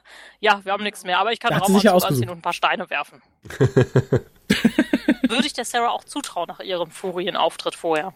Ja, aber die Lösung ist tatsächlich, ich weiß nicht, ob ich sie äußerst elegant oder äußerst blödsinnig finden soll. Vermutlich beides. Ich habe mich halt beim ersten Mal schon gefragt, warum scannt denn diese hochentwickelte Rasse nicht einfach das? Mhm. Jeder macht das, dass er vor, bevor was an Bord nimmt, scannt er das doch bitte. Es bricht halt an so vielen Ecken zusammen. Ne? Man kann natürlich sagen, ja, die haben es gescannt, aber es waren ja keine automatischen Sprengkörper drin ja, nee, und kein Sender, darum haben die das nicht gefunden. Ja, beim ersten Mal. Ja, die, die, die haben jetzt lang geschlafen. Ne? Die waren jetzt ein paar Millionen Jahre das sind uh, outdated. Die, äh, Kompagnons, die Handtücher. Ich weiß nicht, ist, ist das schon die Hand das, oder sind das nur ihre Handtücher Kompagnons? Das werden wir niemals erfahren, das ist das Schlimme. Für mich äh, sind die Handtücher schon die Hand. Oder er gesagt ist so eine zweigeteilte Rasse, die Hand also und die Tücher. Ähm, Antennenmann hat ja gesagt, diese Schiffe geben sie ja nur ihren Alliierten. Was die selber haben, ist ja viel toller. Das kann natürlich sein. Die Handtücher sind einfach Aber dann frage ich mich, haben die Handtücher jetzt auch so lange geschlafen oder was? Waren die alle in der Kommune in der Waren anderen, so lange im anderen. Universum? Also ich habe ich hab, die- ich hab die Lösung. Die Handtücher sind eigentlich Waschlappen. Aber das sind sie wirklich, weil sie schaffen es offensichtlich nicht einmal nach Explosivstoffen zu scannen und sie lassen sich dadurch verarschen, dass man Signal durch den Rettungspot hindurch sendet und sie denken, der kommt Vor aus allem, dem weil sie raus. vorher sagen. Das äh, fand ich- Nicht, dass sie das nochmal machen mit dem Sprengstoff. Ne, Genau, wir scannen das nämlich jetzt. Und Finde ich als Lösung, wie gesagt, einerseits elegant, dieses, wir machen es mit demselben Trick nochmal, damit rechnen sie nicht. Theoretisch ist diese Begründung super. Ich finde, im Praktischen spricht hier an allen Ecken und Enden zusammen. Ja, wir haben nicht so richtig gescannt, weder da rein, noch haben wir geguckt, wo das herkam. Und ich glaube halt auch nicht, dass ein Schiff dieser Größe mit ein paar Handgranaten und wenn es 50 sind, die in einem Rettungspot in der Shuttle Bay oder sonst wo sind, dass das komplett zerstört wird. Das glaube ich nicht. Das ist, das ist ja nicht aus Pappmaché. Das schon. Und das ist ja riesig. ja, die haben sich dann in Sicherheit gewogen. Ich finde versteh- übrigens, hm, das Entschuldigung, hat wie er äh, mit diesem Boom-Aufkleber über dem Mund in seiner Rettungskapsel dann an Bord des anderen Schiffes ist, hat was total Guardians Mhm. of the Galaxy Klamaukartiges. Und ich musste auch lachen. fand es gut. Ich auch, aber ich fand es schon Ja. ein bisschen hart. Dass man sagt, so, wir bringen den jetzt einfach um und machen noch einen Scherz damit. Boom, haha. Das hatte auch so ein bisschen was Farscape-reskes, Ja, auch finde ich. das. Das. könnte auch der gute Ja, Crichton Ist gemacht ja so die haben. gleiche Art, ne? Guardians Ich- of the Galaxy und äh, Farscape ist Genau. so, ja. Ja. Aber ich fand es halt tatsächlich für eine Babylon 5 Folge, in Anführungszeichen, oder für das Babylon 5 Universum schon so ein Step up, wie man so schön sagt, dass man das einfach gemacht hat. Und dann bringen wir den einfach oben hin. Die hätten den ja noch nicht mal da reinpacken müssen. Na doch, wenn nach Lebenszeichen gescannt wird. Aber dann hätte man auch die Granaten, ach, ich will gar nicht mich drüber auslassen, aber ich fand's lustig, aber hart. Ich gebe Raphael da auch recht, was das lustig aber hart betrifft. Und äh, die ganze Prämisse ist ja, die Hand oder die Handtücher oder die Waschlappen, wer auch immer, die wollen ja nur verhindern, dass der Typ äh, befragt wird. Man könnte das ja auch verhindern, indem man einfach das komplette Schiff mit dem Typen an Bord hochjagt. Dann ist man hundertprozentig sicher, Ja. dass der A äh, nicht befragt wird und B, weil, falls er bisher befragt wurde, die Erkenntnisse, sag mal, den Sektor nicht mehr verlassen. Ja. Ich weiß nicht, warum der Typ so wichtig ist, dass der an Bord genommen werden muss. Und während es gleichzeitig so ist, dass er aber trotzdem äh, getötet wird, ne? Also das ist echt ein bisschen. Ich, ich habe eine Theorie, warum man ihn an Bord Oh nehmen ja. musste. Weil man ihn ausquetschen wollte, was die anderen wissen, ob sie schon weitergefunkt haben. Das kann sein, aber in Ja. dem Moment, wo er äh, ja quasi, also ist ja nicht, ist ja Malcolm, aber in dem Moment, wo er halt äh, rüberfunkt und sagt, ich habe denen nichts gesagt, nimmt mich an Bord, äh, wäre für mich der Moment, wo ich sage, okay, dann äh, vielen Dank. Ähm, nee, also da, ich, ich habe in letzter Zeit einen Rewatch von 24 hinter mir. Wenn Menschen oder Lebewesen leben wollen, lügen die wie gedruckt. Wenn ich weiß, oh, die Handtücher, die sind ganz böse, wenn ich denen was gesagt habe, dann machen die mich zunichte. Da behaupte ich jetzt einfach, ich habe nichts gesagt. Dann lasse ich mich gleich auf den nächsten Planeten absetzen und verstecke mich. Dann habe ich überlebt. Ich würde auch nicht auf dem Weg zu dem Schiff schon sagen, ich habe denen alles gesagt, alles, ich habe euch verraten. Würde ich nicht. Ich würde auch sagen, ich habe dir nichts gesagt, ich habe dicht gehalten. Gebt mir mein Geld und fahrt mich nach Hause. Das wäre auch das, was ich sagen würde tatsächlich. Ah, das stimmt. 24 hat eine sehr düstere Sicht auf die Dinge. Ja, aber das ist realistisch. Ich würde irgendwie, wenn, wenn mich ein Gangsterboss anheuert und sagt, hier kommt jetzt mein Komplize und ich werde aus dem Polizeigewahrsam entlassen, würde ich ihn auch nicht begrüßen mit, jetzt wissen Sie alles! Hallo! Ich würde ich würd auch sagen, ich habe ich hab nichts gesagt. Ne, komm, fahr mich nach Hawaii, gib mir meinen Koffer voll Geld. Ja, Ja. aber das Ganze wurde für mich komplett überschattet Haha. Entschuldigung, Entschuldigung. von den, von, von den Waschlappen selbst. Äh, weil in, in, in, in echt, ich, ich, ich liebe ja die Muppets. Ich bin ein großer Muppets-Fan. Insofern waren sie mir so sympathisch. Aber sie hatten halt nichts Erschreckendes mehr, wie sie so in ihrem Handtuchformat von links nach rechts watschelnd. War, äh, Ich hätte es gern als kleine Figur für den Schreibtisch. Ja, ich, wie gesagt, ich würde mir da wünschen, hätte es die Serie gegeben, dass sie als großen Clou am Ende des, den Waschlappen abwerfen, darunter ist ein ganz kleines, hutzliges Männchen, das sagt, wir haben nie was zu Rande gebracht, wir haben alle nur belogen und alle haben es geglaubt. Tötet uns nicht. Stimmt, wir sehen die ja auch noch Ja, ja, Ja? Aber die watscheln halt so lustig durch die Gegend. Wump, wump. und haben noch irgendwie die alten ähm, Kosch-Schulterstücken aufgetragen. Genau. Hm? Ja, das, wie gesagt, da war ich dann erstmal ganz raus, aber auch so ein bisschen begeistert, dass man sich das getraut Ja, hat das ist tatsächlich. halt das, ähm, das Schwierige, wenn man halt mit eigentlich mit dem kosmischen Grauen auch an der Stelle, damit spielt er ja, der gute JMS mal wieder. Und Mhm. da muss man halt immer diese Balance, was zeige ich und was lasse ich im Dunkeln. Das muss man mhm. halt beherrschen. Und das hat er hier verkackt, aber ziemlich eindeutig. Das war bei den Schatten halt großartig. Don't show ne? Waschlappen. Die Schatten waren halt auch fremdartig ja. genug als CGI, dass sie gut funktioniert haben. Das ne? hat bei aber den Drachen schon nicht funktioniert. gezeigt ja. und mhm. da hat er einfach ja. noch so viel gezeigt. Ich weiß nicht, ob er den Eindruck hat, das müsste man jetzt machen. Aber so funktioniert es halt nicht. Je mehr du zeigst, desto mehr zerstörst du diese Illusion des Unbekannten, weil das Unbekannte ist ja das, was Angst macht. Das, deswegen ja. finde ich die, die Variante, die wir uns eben erarbeitet haben, dass es eigentlich intergalaktische Puppenspieler sind und Trickbetrüger, mhm. total reizvoll. Kennt ihr diesen Futurama-Film mit den Scammern? Nee. Und daran muss ich gerade denken. Das sind drei furchtbar hässliche Aliens, die alle einfach reinlegen. Mhm mit mhm. billigen äh, Internet-Ads und dann die Erde besitzen. Das wäre halt auch ein schöner Grund, warum die Wollonen und so nie was von denen gehört haben. Die hat es damals gar nicht gegeben. Die haben tatsächlich als Archäologenteam Pyramide entdeckt, ein paar falsche Hinweise gestreut und gesagt, so, jetzt tun wir uns, als wenn wir wiederkommen, nach Jahrmillionen von Schlaf, um die Welt zu unterdrücken. Mal gucken, wie weit wir kommen. Geil. Vielleicht uns können ein paar Leute anbeten, das gibt doch bestimmt Geld, ne? So ein paar Goldopfer mhm. und sowas, zack. Geile ja, Serie. Die möchte ich sehen, Raphael. Ja, aber jetzt kommt ja erstmal das Babylon 5 Reboot, ne? Ich weiß immer noch nicht, was ich davon halten soll. Kommt das jemals? Ende des Monats soll klar. Ich weiß nicht, aber ich bin schon so mehr amüsiert als von Crusade. Insofern ist mir das recht. Jetzt kommt ja erst nochmal so ein Kehr ja. aus, sozusagen. Äh, das hat mich mhm. zum Beispiel, das finde ich total merkwürdig, dass der gute ähm, David, nachdem er diesen Boomaufkleber auf den Mund von dem Typen war, der jetzt ein bisschen im Zwiespalt ist, weil er den getötet hat. Und da rechtfertigen Vielleicht war es nicht er. Hm? Sag mal, im ersten Augenblick fand er es lustig, beim zweiten Mal drüber nachdenken, hat er gedacht, ja, war vielleicht doch eine scheiß Idee. Damals kam es uns für Aber es wird niemand nachweisen vor. können. ich habe etwas, war etwas irritiert von Sarahs Frisur. Aber er ist ja erstmal, ist ja der gute David im, äh, im, im Rat wieder zu Gast und auch da äh, tritt Chikaya wieder in den Kreis hinein. Man wertet das ja nochmal ein bisschen aus und sagt, man haben dich vielleicht ein bisschen falsch eingeschätzt und äh, vielleicht war der andere Typ ja ein Idiot und er sagt, nee, nee, nee, der andere Captain, der wollte ja auch nur mein Bestes, mein Geld. also der wird auch noch mal ein bisschen äh, ja äh, wieder ins rechte Licht gerückt. Also und äh, ja, er kann ja auch froh sein, dass er die Wählen nicht hatte, sonst wäre wahrscheinlich er der Tote gewesen. Genau. Ja. Obwohl er wahrscheinlich viel weiser gehandelt hätte. Hätte sich weiser zerstören lassen. Oder wäre gar nicht erst geflogen. Gesagt, so ein Unsinn, wofür die ganzen Diplomaten dahin fliegen. Er sagt doch, Wahrscheinlich, das hätte er auch recht gehabt. Und, und dann war ich von, von äh, Sarahs Frisur etwas irritiert, weil die komplett anders aussieht als, äh, als an Bord, aber das ist wahrscheinlich ihr Freizeitlook. Sie sieht außerhalb von Bord immer aus, als würde sie eine Psycho-Uniform tragen, finde ich. Das stimmt, das stimmt. Mhm. Die Überjacke. Ja, das ist eine Frau, die ziehen wir ein bisschen knapper an. Hö, hö, hö. Und dann äh, nehmen wir ja GK nochmal mit äh, und wir haben so eine Idee, wo es hingeht, in den Epsilon-Sektor nämlich. Mhm. Und erfahren so im Nebensatz, ich habe es auf Deutsch geguckt, da wird sehr explizit gesagt, aber ich glaube im Original wird es etwas äh, verklausulierter formuliert, äh, dass Lüther gestorben ist. Nö, Nein, der sagt nur, sie ist, sie ist weg. weg er. Im Deutschen sagt sie er, sie ist tot. Nee, ach, was? Ja. Wunschdenken vielleicht. Ernsthaft? Ernsthaft? Okay. Nee. nee, nee, es ist sogar, glaube ich, eine der Fragen im Lurkers Guide, die umgekehrt ble äh, umgeklärt bleibt, was denn mit der guten Lüther passiert ist. Hallo, ich bin GK, meine Frau ist tot. Frau ist tot. meine Begleiterin ist tot, es tut mir leid. Nee, also die ist einfach nur fort. Ich glaube, das hat ja. man absichtlich offen gelassen. Die hätte ja auch nochmal wiederkommen können. Ja, also wie gesagt, in, im Deutsch hat man gleich gesagt, nö, die ist tot. da dachte ich auch so, wow, wow, einfach so im Nebensatz.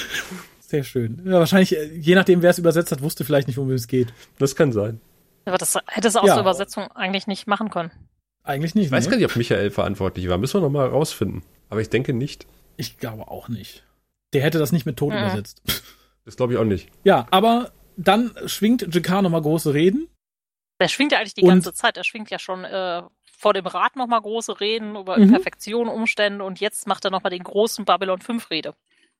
Genau, indem er dann nochmal im Endeffekt einfach nur sagt, alles verlogene Idioten. Niemand darf, trau niemandem. Wenn du mal dahin kommst, trau niemandem. Es ist aber auch kaum noch einer da, muss man sagen, ne? Stimmt, äh, Lockley und Zack sind auch da. Ja, den würde ich auch nicht trauen. nee, äh, insofern fand ich die Rede ein bisschen komisch. Also natürlich wollte man Reminiszenzen wecken an Babylon 5 und an die Serie, die wir alle lieben. Wie er das tut, finde ich seltsam und dass er das jetzt noch tut, wo eigentlich keiner der Figuren, mit denen er da groß interagiert hat, überhaupt noch da wohnen. Vielleicht meint er auch die Leute, die da die Läden hm. betreiben, weil die einen übers Ohr ziehen oder so ich fand dadurch verpufft diese Rede ziemlich im Nichts, ja. äh, während man Babylon 5 ja, einblendet. Wobei, es ist ja trotzdem noch dieser magische Ort, an dem all diese Sachen passiert sind. Und vielleicht auch andere Leute ändern sich, wenn sie da sind. Nicht nur die. Trau niemandem. Ich traue niemandem. Niemand das ist, ist kein Rindfleischburger, den du da kaufst. ja, das Garibaldi-Menü ist nicht günstiger, als wenn du die Sachen einzeln kaufst. Mark my words. Ja, und dann ist Ende. Aber wir enden mit einer Ansicht der Station. Und das ist doch ja. sehr versöhnlich. Ja, oder sehr billig, ja. ne? So ein bisschen wie Chibi, der halt einfach irgendwie mal Name-Dropping betreibt. Ich finde, das ist Klammer, aber ganz schön. Es musste, glaube ich, so sein. Als wir erfahren haben, dass wir ins Epsilon-System fliegen, da war mir schon äh, relativ klar, ja, was das, das wäre dämlich, wenn er gesagt hätte, wir fliegen einfach woanders ja. hin. Übrigens hier nebenan, da war ja mal. Aber da wollen wir heute nicht hin. Ja, und damit endet die Legende der Ranger und äh, ich weiß nicht, ob ihr Buch geführt habt, wie oft der Slogan Wir leben für den einen, wir sterben für den einen gesagt wurde. Ähm, hm, so 20 Mal bestimmt. Mhm. Wir haben ja schon gesagt, man müsste ein Trinkspiel draus machen. Jedes Mal, wenn der Slogan kommt, aufspringen und rufen wir trinken für, wir heben für den einen, wir trinken für den einen. Dann entgeht einem aber eine durchaus gelungene Babylon 5 Fortführung, möchte ja. ich sagen. Okay, ja. also du stößt hier ins gleiche Horn. Wir haben schon im Vorfeld gesagt, mhm. für die Leute, die hier eingeschaltet haben und einen Verriss erwartet haben, ist es eine Enttäuschung heute. Total. Das Schlimme ist, als ich die Folge geguckt habe, habe ich auch erwartet, einen Verriss mhm. zu schreiben, einfach weil ich, nachdem ich damals das erste Mal gesehen habe, ich habe ja die Serie und die Filme direkt hintereinander gesehen, dann jahrelang nicht, bis der Graue Rat in mein Leben kam. Und ich hatte noch im Hinterkopf, Legenden der Ranger fandst du super, du hättest immer gerne davon die Serie noch gesehen. Und plötzlich behaupteten ganz viele aus dem Rat, nee, so ein Scheiß, nee, der war ja kacke. Und ich habe sehr an mir selber gezweifelt und dann kam halt die Ranger in Babylon 5, als wir es nochmal gedacht, ja, nee, sowas willst du ja auch nicht sehen, war bestimmt nicht so gut, bestimmt trocken und doof. Insofern war ich auch fast ein bisschen schockiert, wie ich mich amüsiert habe dabei. Es ist schön, dass du fast genau auch, was äh, mir so durch den Kopf ging, zusammenfasst. Mhm, ja, also aber, ich hatte auch genau diese Ängste. Ich hatte es damals so sehr geliebt und war so traurig, dass es nicht kam. Und dann, als alle sagten, oh, das mhm. ist so scheiße, dachte ich auch, ja, oh. dachte ich auch so. Vielleicht haben sie recht. Ne? Wir sind ja sonst immer so d'accord auf einer Linie meistens im Grauen Rat. Dann äh, haben die anderen vollkommen recht. Das muss ja der letzte Humbug sein. Vielleicht warst du besoffen, als du es gesehen hast oder so. Aber was heißt die anderen? Aber, die scheinen ja dann schon eine klare, eine 50 Prozent äh, das stimmt. Einheit. Ja, aber ich glaube, Sascha war vor dem Gucken auch ein bisschen wankelnd. Ja, ich, hab, ich wusste nicht genau, was mich erwartet. Ich habe nur Schlechtes von über diesen Film gehört. Und mhm. ich habe schon zu Mary gesagt, ich wusste nicht mehr oder ich weiß immer noch nicht, ob ich den mal gesehen habe oder nicht. Aber wenn, hat er sich nicht besonders eingebrannt bei mir. Ich bin mir ziemlich sicher, dass ich ihn mal gesehen habe. Ich kann mir nicht vorstellen, dass ich ihn nicht gesehen hätte. Sagen wir mal so rum. Aber, puh, ich habe wirklich immer nur, nur, nur Schlechtes über diesen Film gehört und vielleicht ist das auch, wenn man mit der Prämisse rangeht, wird man positiv überrascht, wenn man vielleicht gedacht hat, boah, das war der, aber ich meine, ihr habt ja auch gute Erinnerungen an, die, an den Film gehabt und ihr seid auch nicht enttäuscht worden. Also das, die Argumentation gilt ja auch nicht, die ich hier gerade ins Feld führen wollte. Nee. Mhm. Aber ich finde tatsächlich, dass es ganz interessant, dass du sagst, dass du meinst, du hast ihn auf jeden Fall gesehen, erinnerst dich aber nicht mehr so dran. Ich habe mich inhaltlich ja auch an, an fast gar nichts mehr erinnert. Und ich muss auch sagen, ich finde, der Film, so unterhaltsam er auch ist, und Positivpunkte kommen wir schon auch gleich noch zu, wirklich bemerkenswert erinnerbar ist er nicht. Hm. Also es ist jetzt nichts, was ich in fünf Jahren nochmal recall und sage, ja, das war ja, das war ein Träumchen. Nicht, weil es so belanglos ist, aber es gibt halt nichts, wo ich mich irgendwie dran festbeißen kann. Bei der Excalibur ist es zum Beispiel diese unnütze super Riesenwaffe und viele unsinnige Sachen Babylon 5. Und ich glaube, weil das hier halt so wenig ist, hätte sich eine Serie angeschlossen, wäre das sicher anders. Aber dadurch, dass man hier halt alles so kondensiert in diesem Film hat, geht, glaube ich, viel verloren dafür, dass es halt einfach nur ein Pilotfilm Doch, ich ist. glaube, was hängen bleibt, ist diese Holo-Waffe. Ja, ja, ja. Aber auch die hatte ich vergessen. Bei mir, ich hatte auch total viel vergessen. Ich hatte so diese Gesamtstimmung, die ist im Kopf geblieben. Also eigentlich dadurch, dass es ein Pilotfilm ist, die Story ist, naja, ne, so, so okay. Aber worum es geht oder was die Stärke ist, ist dieses Zusammenspiel von hm. Der Schauspieler, mhm. von Gags, von Skript, da ist keine tiefgründige Story hinter. Die muss vielleicht ja, auch gar nicht genau. immer da sein. Aber die Charaktere holen mich total ab. Und deshalb wäre das genau der Punkt gewesen, der da, boah, die holen mich ab, davon will ich mehr. Ja. Ja. Und du brauchst mit diesen Charakteren, brauchst du auch nicht. Das, es war ja genau das gleiche wie bei Babylon 5. Du brauchst da nicht jedes Mal eine Wahnsinns-Story und du kannst dich trotzdem amüsieren. Was ein bisschen fehlt, ist tatsächlich innerer Konflikt zwischen den Charakteren. Du hast halt keinen dabei, wo du denkst so, ah, das ist so ein zwielichtiger Typ oder man, äh, äh, der gibt auch dem Captain mal Kontra. Die sind halt alle sehr schon, gut, die haben natürlich auf anderen Schiffen schon zusammen gedient, eng miteinander verbunden von Anfang an. Ja. Ja, aber da hättest du schon noch Konflikte einarbeiten können. Du merkst ja schon, dass es sehr unterschiedliche Charaktere sind. Aber auf Babylon 5, du hast ja am Anfang auch nicht zwischen allen Konflikten. Klar, zwischen ähm, Jakar und Londo hast du mhm. natürlich den Konflikt drin, aber. Ich bin aber ganz froh, dass wir hier tatsächlich in diesem Pilotfilm so einen Konflikt ja, nicht direkt ja, ja. schon irgendwie hingeschüttet bekommen, weil ich glaube, das Problem ist, wenn du das hier schon gemacht hättest, hättest du sehr irgendwie in die Stereotyp-Ecke oh, ja. kriechen müssen. Dann, äh, das will ich nicht. Ich fände wirklich viel, viel schöner, wenn dann halt äh, sich Konflikte entwickeln. Vielleicht auch durch Kleinigkeiten. Es wird ja so ganz leicht eingedeutet, dass die gute Sarah über ihren Background so ein bisschen gelogen hat. Da kann man durchaus mhm. ansetzen. Man kann durchaus da ansetzen, dass von hier, wie heißt der, ähm, ähm, ähm, ähm, ähm David und Dylan die jeweiligen Frauen irgendwie aneinander geraten, mit denen sie schon viele Jahre verheiratet sind irgendwie sowas kann man machen oder und sowas finde ich ist auch besseres Storytelling, als dass man hier schon gesagt hätte, oh, der gute Türk, der isst gern Mimbari-Fleisch und darum ist der gute Dylan sauer auf ihn. Das, das brauche ich nicht. Ich bin froh, dass das nicht drin war, um Gottes Willen. Also, das ist ja auch eines der Punkte, wo Crusade einfach total versagt. Die Charaktere sind einfach total nicht sympathisch. Ja. ja. Die ecken ja nur aneinander an wenn man das mal vergleicht als Pilotfilm jetzt, ist ein Pilotfilm ist immer schwer mit, mit der endgültigen Serie vergleichbar. Äh, mhm. Das krasseste Beispiel haben wir ja bei Babylon 5 selbst gesehen. Wenn man nur The Gathering kennt, würde man, glaube ich, auch keine 50 Cents äh, Credits auf eine Babylon 5 Serie setzen wollen, oder? Nee. Nee. Also, ich finde halt, Babylon 5 hatte viel Potenzial, mhm. muss man tatsächlich sagen. Das sieht man auch im Pilotfilm schon dass der an manchen Ecken und Enden schwierig ist, fällt uns aber vor allem auch auf, weil wir die Serie danach gesehen haben. Ich glaube, hättest du nur den Pilotfilm gesehen, wären dir da auch durchaus erstmal die positiven Sachen aufgefallen. Das glaube ich auch. Also der hat ja schon viele Sachen gut gemacht, sonst wäre es ja damals auch gar nicht zur Serie gekommen. Und da waren ja viele Sachen neuartig, einfach auch mit den fremdartigen Designs und ja. Also ich finde aber trotzdem, dass Legend of the Ranger viele Sachen als Pilotfilm eigentlich total gut macht und ja. ich es mir eigentlich fast nicht erklären kann, warum der so daneben gegangen ist. Weil vor allem im Gegenvergleich dazu, dass Crusade produziert wurde. Außer die, die Ratings, weil man es halt gegenüber einer populären Sportart äh, gesendet hat, was aber auch eine Entscheidung ja, von Sci-Fi dann war, ja, was ich nicht nachvollziehen das, kann. Ja. Ich frage mich, ob da vielleicht auch so vertragliche Sachen hintersteckten, dass man dem guten JMS irgendwie noch irgendwas zugesichert hatte gesagt hat, okay, machen wir das, äh, erzählen wir dem, wenn es gute Ratings gibt, dann äh, kriegt er auch eine Serie dazu. Äh, aber das in Wirklichkeit nie vorhatte. Ja, ja, das wird irgendein Politikum gewesen sein. Das, davon gehe ich aus. Ich kann mir halt auch vorstellen, dass so wie man ihn auch auf Twitter erlebt oder so, JMS ist wahrscheinlich nicht der einfachste Mensch, um mit ihm Was? zu arbeiten. Nicht doch. ja, vielleicht ist das auch ein ganz sympathischer Zeitgenosse, mit dem man gerne mal Teechen trinkt, aber hm.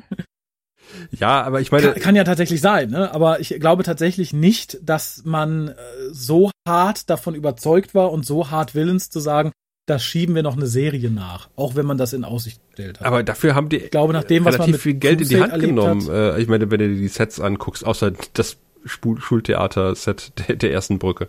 Äh, wie gesagt, ich verstehe es halt nicht. Es ist alles auf mhm. Folgeserie mhm. ausgelegt. Das mhm. Ganze ist nicht schlecht. Ich glaube, dass es gut angekommen und funktioniert hätte. Da sind viel schlechtere Serien. Ich könnte mir wirklich vorstellen, das war so die Zeit des, der absteigenden Science Fiction. Also Science mhm. Fiction dieser Art, die auch letztendlich positiv ist, selbst wenn du einen bösen Gegner hast. Ich glaube, dass das einfach da schon nicht mehr gefragt ist. Anfang der 2000er bist du langsam immer weiter in diese Düsternis abgedriftet. Stimmt, Battlestar Galactica ist kurz darauf gestartet, aber ja. es lief auch schon Farscape, äh, auch auf Sci-Fi und äh, Stargate, ne? Ja. Aber wo, wo Stargate, ja, ja, ist auch Science Fiction, kann man so sagen. ja. Ja. Ähm, und äh, von Stargate sind ja auch dann viele Sachen eingestellt worden, die eigentlich Potenzial hatten. Vieles? Eine Serie, ja, gut, oder? eine Serie, was, Entschuldigung. Aber Atlantis, ich, ich nee, das, das, andere, äh, äh, Gott, was doch auch so düster war. Ja, das düstere Ding. Mit dem Raumschiff. Ja. Übrigens, der gute Tanier-Darsteller, der Alex Sahara, hat äh, neun, neun verschiedene Darsteller in Stargate gespielt. Äh, mehr als jemand anders. Ui. Der kommt mir irgendwie total bekannt vor, aber ich kann ihn nicht einordnen. Der hat über 100 äh, IMDb-Einträge. Der ist sehr gut im Geschäft. Ja, aber ich kann Krass. ihn nirgendwo einordnen, dass ich gesagt habe, oh ja, da habe ich ihn gesehen. Nee, ich auch nicht. Der absolute Nebenroller, ja, ja. vermutlich. Ja. Der hat nichts Herausragendes, aber der verdient, glaube ich, Geld. Äh, während halt die, die Darstellerin von äh, Nafel äh, ihren letzten Credit äh, bei Andromeda hatte. Nee, äh, ihren letzten Credit bei, bei dieser Produktion und noch einen weiteren äh, bei Andromeda und noch zwei weitere. Die hatten insgesamt vier Credits. Hui. Man muss nur wissen, wann man sich zurückzieht. Ne? Oh Gott, ich habe gerade mal die Bildersuche nach ihr gestartet. Das äh, die scheint jetzt irgendwie ja. eine, eine Yogaschule zu haben oder sowas, wenn es die gleiche Darstellerin ist. Ich weiß es nicht. Die gleiche Schauspielerin. Aber ich weiß auf jeden Fall, wer nicht dabei gewesen ist. Wir haben ja schon mal leicht angedeutet, aber wir würden jetzt vielleicht äh, für den Abschluss dieser heutigen Folge unsere altbewährte äh, Wertung herauskramen. Äh, und die erklärt uns jetzt nochmal der gute Wir. Sehen Sie, wir Centauri haben sechs und jede Zahl steht für ein bestimmtes Niveau von Intimität und Lust. Also es beginnt bei eins und das ist, na ja, ja, ja. Dann kommt zwei und wenn man fünf erreicht hat, dann... Äh, ja, ja, schon gut, ich habe verstanden, alles klar. Ja, äh, lang ist es her, dass wir unsere Penisse gezückt haben. Ähm, und ich bin mir sicher, dass wir jeweils mehr als drei herausgraben werden aus ihren, unseren jeweiligen Taschen, äh, wenn ich den Vorgesprächen und den Nachgesprächen dieser Folge Glauben schenken mag, oder Raphael? Ganz bestimmt. Also ich bin mal locker, um das vorwegzunehmen, mit mindestens 4,5 mhm. dabei. Ich bin sogar fast gewillt, die 5 zu geben, aus verschiedenen Umständen. Natürlich kann man mir jetzt vorwerfen, uh, ja, der hat sich Crusade angetan, danach ist ja selbst irgendwie Dr. Who großes Kino. Darum geht's mir aber noch nicht mal. Aber gerade wenn man sagt, das hier war nur ein Pilotfilm in Anführungszeichen, macht das Ding verdammt viel ja. richtig. Wirklich verdammt viel, weil es verlässt sich nicht auf Babylon 5. Wir haben zwar Jakar, der ist aber mehr ein Gimmick. Du kannst die Rolle eigentlich komplett streichen, durch eine neue Figur ersetzen. Das ändert für dich nicht viel, wenn du Babylon 5 nicht kennst. Und auch nicht, wenn du es kennst. Du freust dich natürlich, ne? Das ist Andrea Katsoulas, das ist Jakar. Das ist egal. Wir haben wirklich eine solide Charakterisierung aller Charaktere. Die hatten wir in Crusade die ganze Serie über nicht für alle. Bei weitem nicht. Ich finde für einen Pilotfilm auch die Story an sich interessant. Es ist nicht der große, es ist nicht der große Burner. Es ist einfach ein kleiner Auftrag, der aber gut in das einleitet, was uns erwartet hätte, theoretisch. Meines Erachtens, und das führt zu Punkt Abzug, ein bisschen zu weit. Ich hätte mir gern das eine oder andere Mysterium mhm. verwahrt. Die Waschlappen hätten von mir aus in fünf Folgen kommen können oder so. Die hätte ich hier nicht direkt gebraucht. Ähm, ich finde tatsächlich, dass der gute David und die gute Sarah ein bisschen angestaubt wirken, dafür, dass wir eine 2002er Science-Fiction-Serie haben und nicht irgendwas, was so in den 90ern vor sich köchelt. Ähm, Finde ich aber nicht schlimm. Ich mag Retro tatsächlich, hätte mir aber statt des guten David durchaus auch hier gerne den guten Gideon gewünscht. Hätte auch funktioniert, ohne dabei irgendwie den guten David irgendwie kleinreden zu wollen. Ja, ich bin begeistert. Ich mag die Inszenierung, ich mag die Optik, ich mag die Musik. Äh, an manchen Stellen zu gern, weil es halt zu sehr in Richtung Babylon 5 geht. Ich finde, man hat hier an manchen Stellen zu sehr auf sicheren mhm. Grund gesetzt. Nach Crusade sicher nicht verwunderlich, dass man sagt, okay, na, hm, hm, rudern wir mal zurück, aber das hätte durchaus weniger sein können. Vielleicht ein anderer Musiker, vielleicht eine etwas andere Optik, vielleicht ne, kein Jakar, vielleicht. Du hast ja mehrere Ansätze. Macht das Ganze aber nicht schlimm. Ich finde es halt nur ein bisschen, ein bisschen feige. Insofern ja, 4,5, fast 5, weil, wie gesagt, für einen Pilotfilm sehr, sehr, sehr solide. Ich habe mich sehr, sehr gut unterhalten gefühlt. Und das schaffen nicht viele Pilotfilme. Viele haben halt Längen. Mhm. Und das Ding hatte für mich in, in keiner Minute irgendeine Länge. Das stimmt. Ja, Punkt. Ich bin, ich bin happy damit. Wie gesagt, äh, hätte auch gerne noch eine Nachfolgeserie gesehen, die vielleicht auch noch ein bisschen intelligenter gewesen wäre als das, was hier angedeutet wird, wovon ich einfach mal ausgehe, wenn ich mir Babylon 5 angucke. Mein Gott, äh, dann stoßen wir fast ins gleiche Horn, äh, denn ich bewerte ja auch ja. immer so, hat mich äh, so eine Serie unterhalten. Und ja, die hat mich unterhalten. Ich habe mich nicht gelangweilt. Am Anfang war es ein bisschen zäh. Da wurde vielleicht das ein oder andere Mal zu oft der Minbari-Leitspruch äh, durch die Gegend geworfen. Ähm, aber auch das hat im Laufe der Folge tatsächlich nachgelassen. Man kann dem guten JMS ein bisschen anprangern, dass er offenbar, wenn man sich auch sein, seine Ideen für das Star Trek Reboot äh, Szenario anguckt, immer sehr gern auf die finsten alten Mächte zurückgreift, die aus dem Nichts kommen mhm. und äh, gegen die man dann antreten muss. Da hätte ich mir gerne was Neues gewünscht. Man fährt hier wirklich, du hast es ja auch schon gesagt, äh, sehr auf Sicherheit man hätte vielleicht auch das neue Territorium da ein bisschen betreten müssen und natürlich äh, für den großen unbekannten Feind wird einfach zu viel schon in der ersten Folge rausgeblasen, was ich mir erst selber erarbeitet hätte gerne im Laufe der Serie, mhm. die ja dann leider nie gekommen ist und auch da gebe ich euch recht. Also und natürlich, äh, ich glaube, wir könnten tatsächlich dieses Spiel mal machen, aber wir müssen es jetzt nicht durchzelebrieren, dass ich einfach mal die Namen der Charaktere sage und ihr könntet mir eine, eine Charakterbeschreibung geben ohne die Funktion des Charakters nennen zu müssen.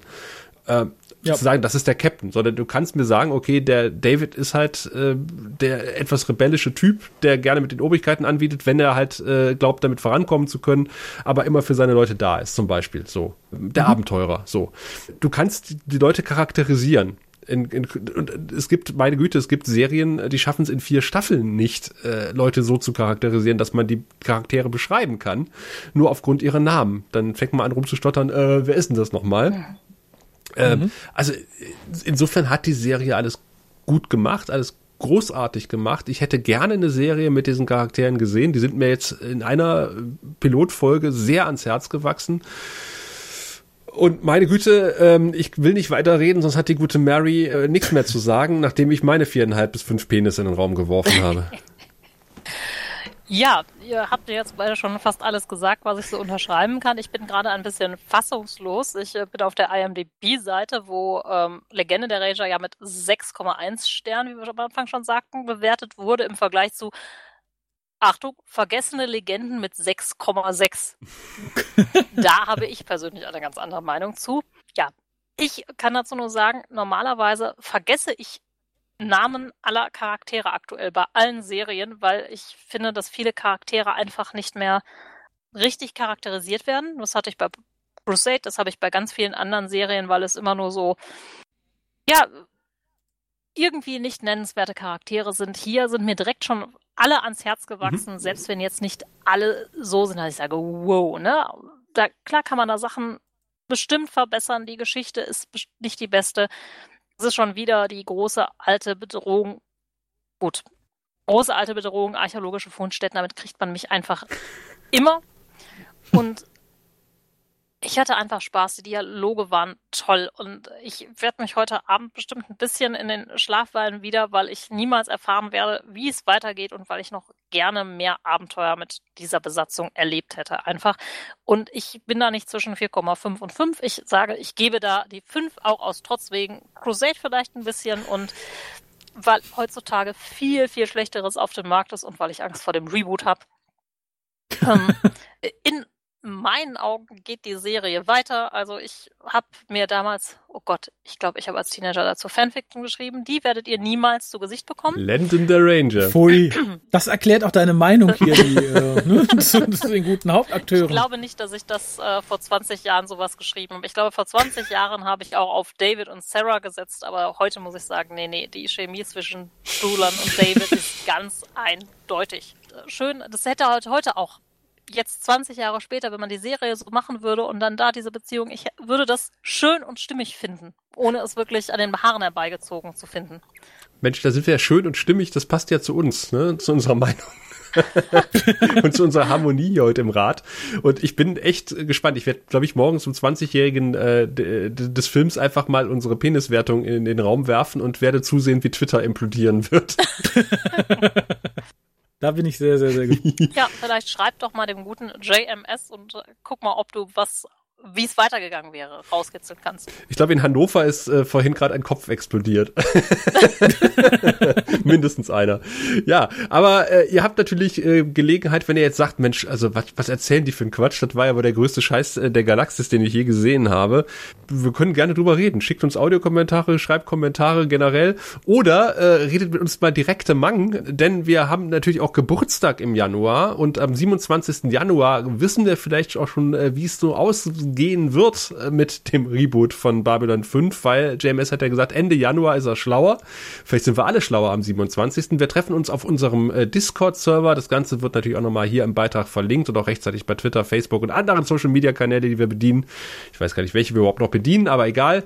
Äh, wir hauen es auf jeden Fall raus und ja, wollen mit euch ein bisschen Geburtstag feiern am 27. direkt. Ich sag einfach mal, ja, nach der Tagesschau 20.15 Uhr treffen wir uns auf dem Discord-Server und äh, quatschen ein bisschen, stoßen stoßen vielleicht mal gemeinsam an. Wir werden sechs Jahre alt und ich meine, sechs ist bei uns die heilige Zahl. Wir sind sechs Leute im Grauen Rat. Wir haben Tja. sechs Penisse zu vergeben. Wir feiern sechs Jahre. Fünf Jahre kann jeder feiern, oder?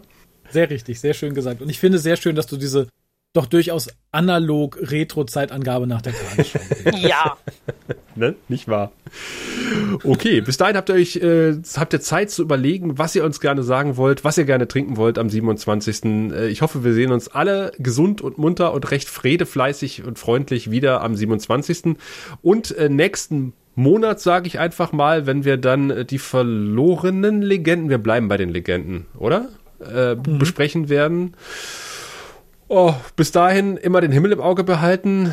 Äh, passt auf, was die Geister auf den Schiffen Gott, das wollte ich ja noch ganz kurz anmerken. Das, äh, das fand ich auch total großartig und das wäre ein schönes Plot-Element gewesen im Laufe der Serie. Äh, das Leben mit den Geistern auf den Schiffen, das hat mich total an Angel erinnert mit Dennis bei Cordelia in der Wohnung. Und ich, und ich hoffe, da hätten wir noch mehr von den Geistern gesehen. So, genug über diese Serie, ähm, die leider nie gekommen ist. Und wie gesagt, wir hören uns am 27. wieder oder nächsten Monat aus der Konserve. Bis dahin immer dem Himmel Auge behalten und äh, vielen Dank an euch beide und einfach bis zum nächsten Mal. Ciao. Ciao. Bis dann. Tschüss. Du findest den Grauen Rat im Internet unter www.der-graue-rat.de, unter facebook.com slash grauerrat und at graurat bei Twitter.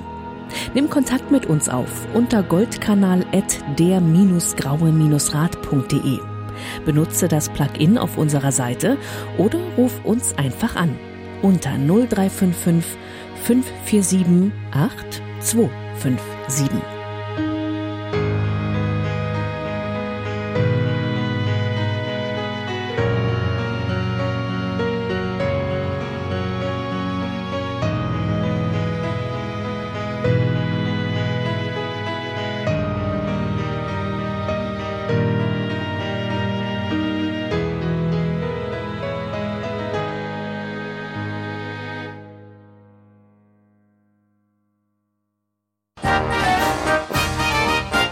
Eine Produktion des Podcast Imperiums.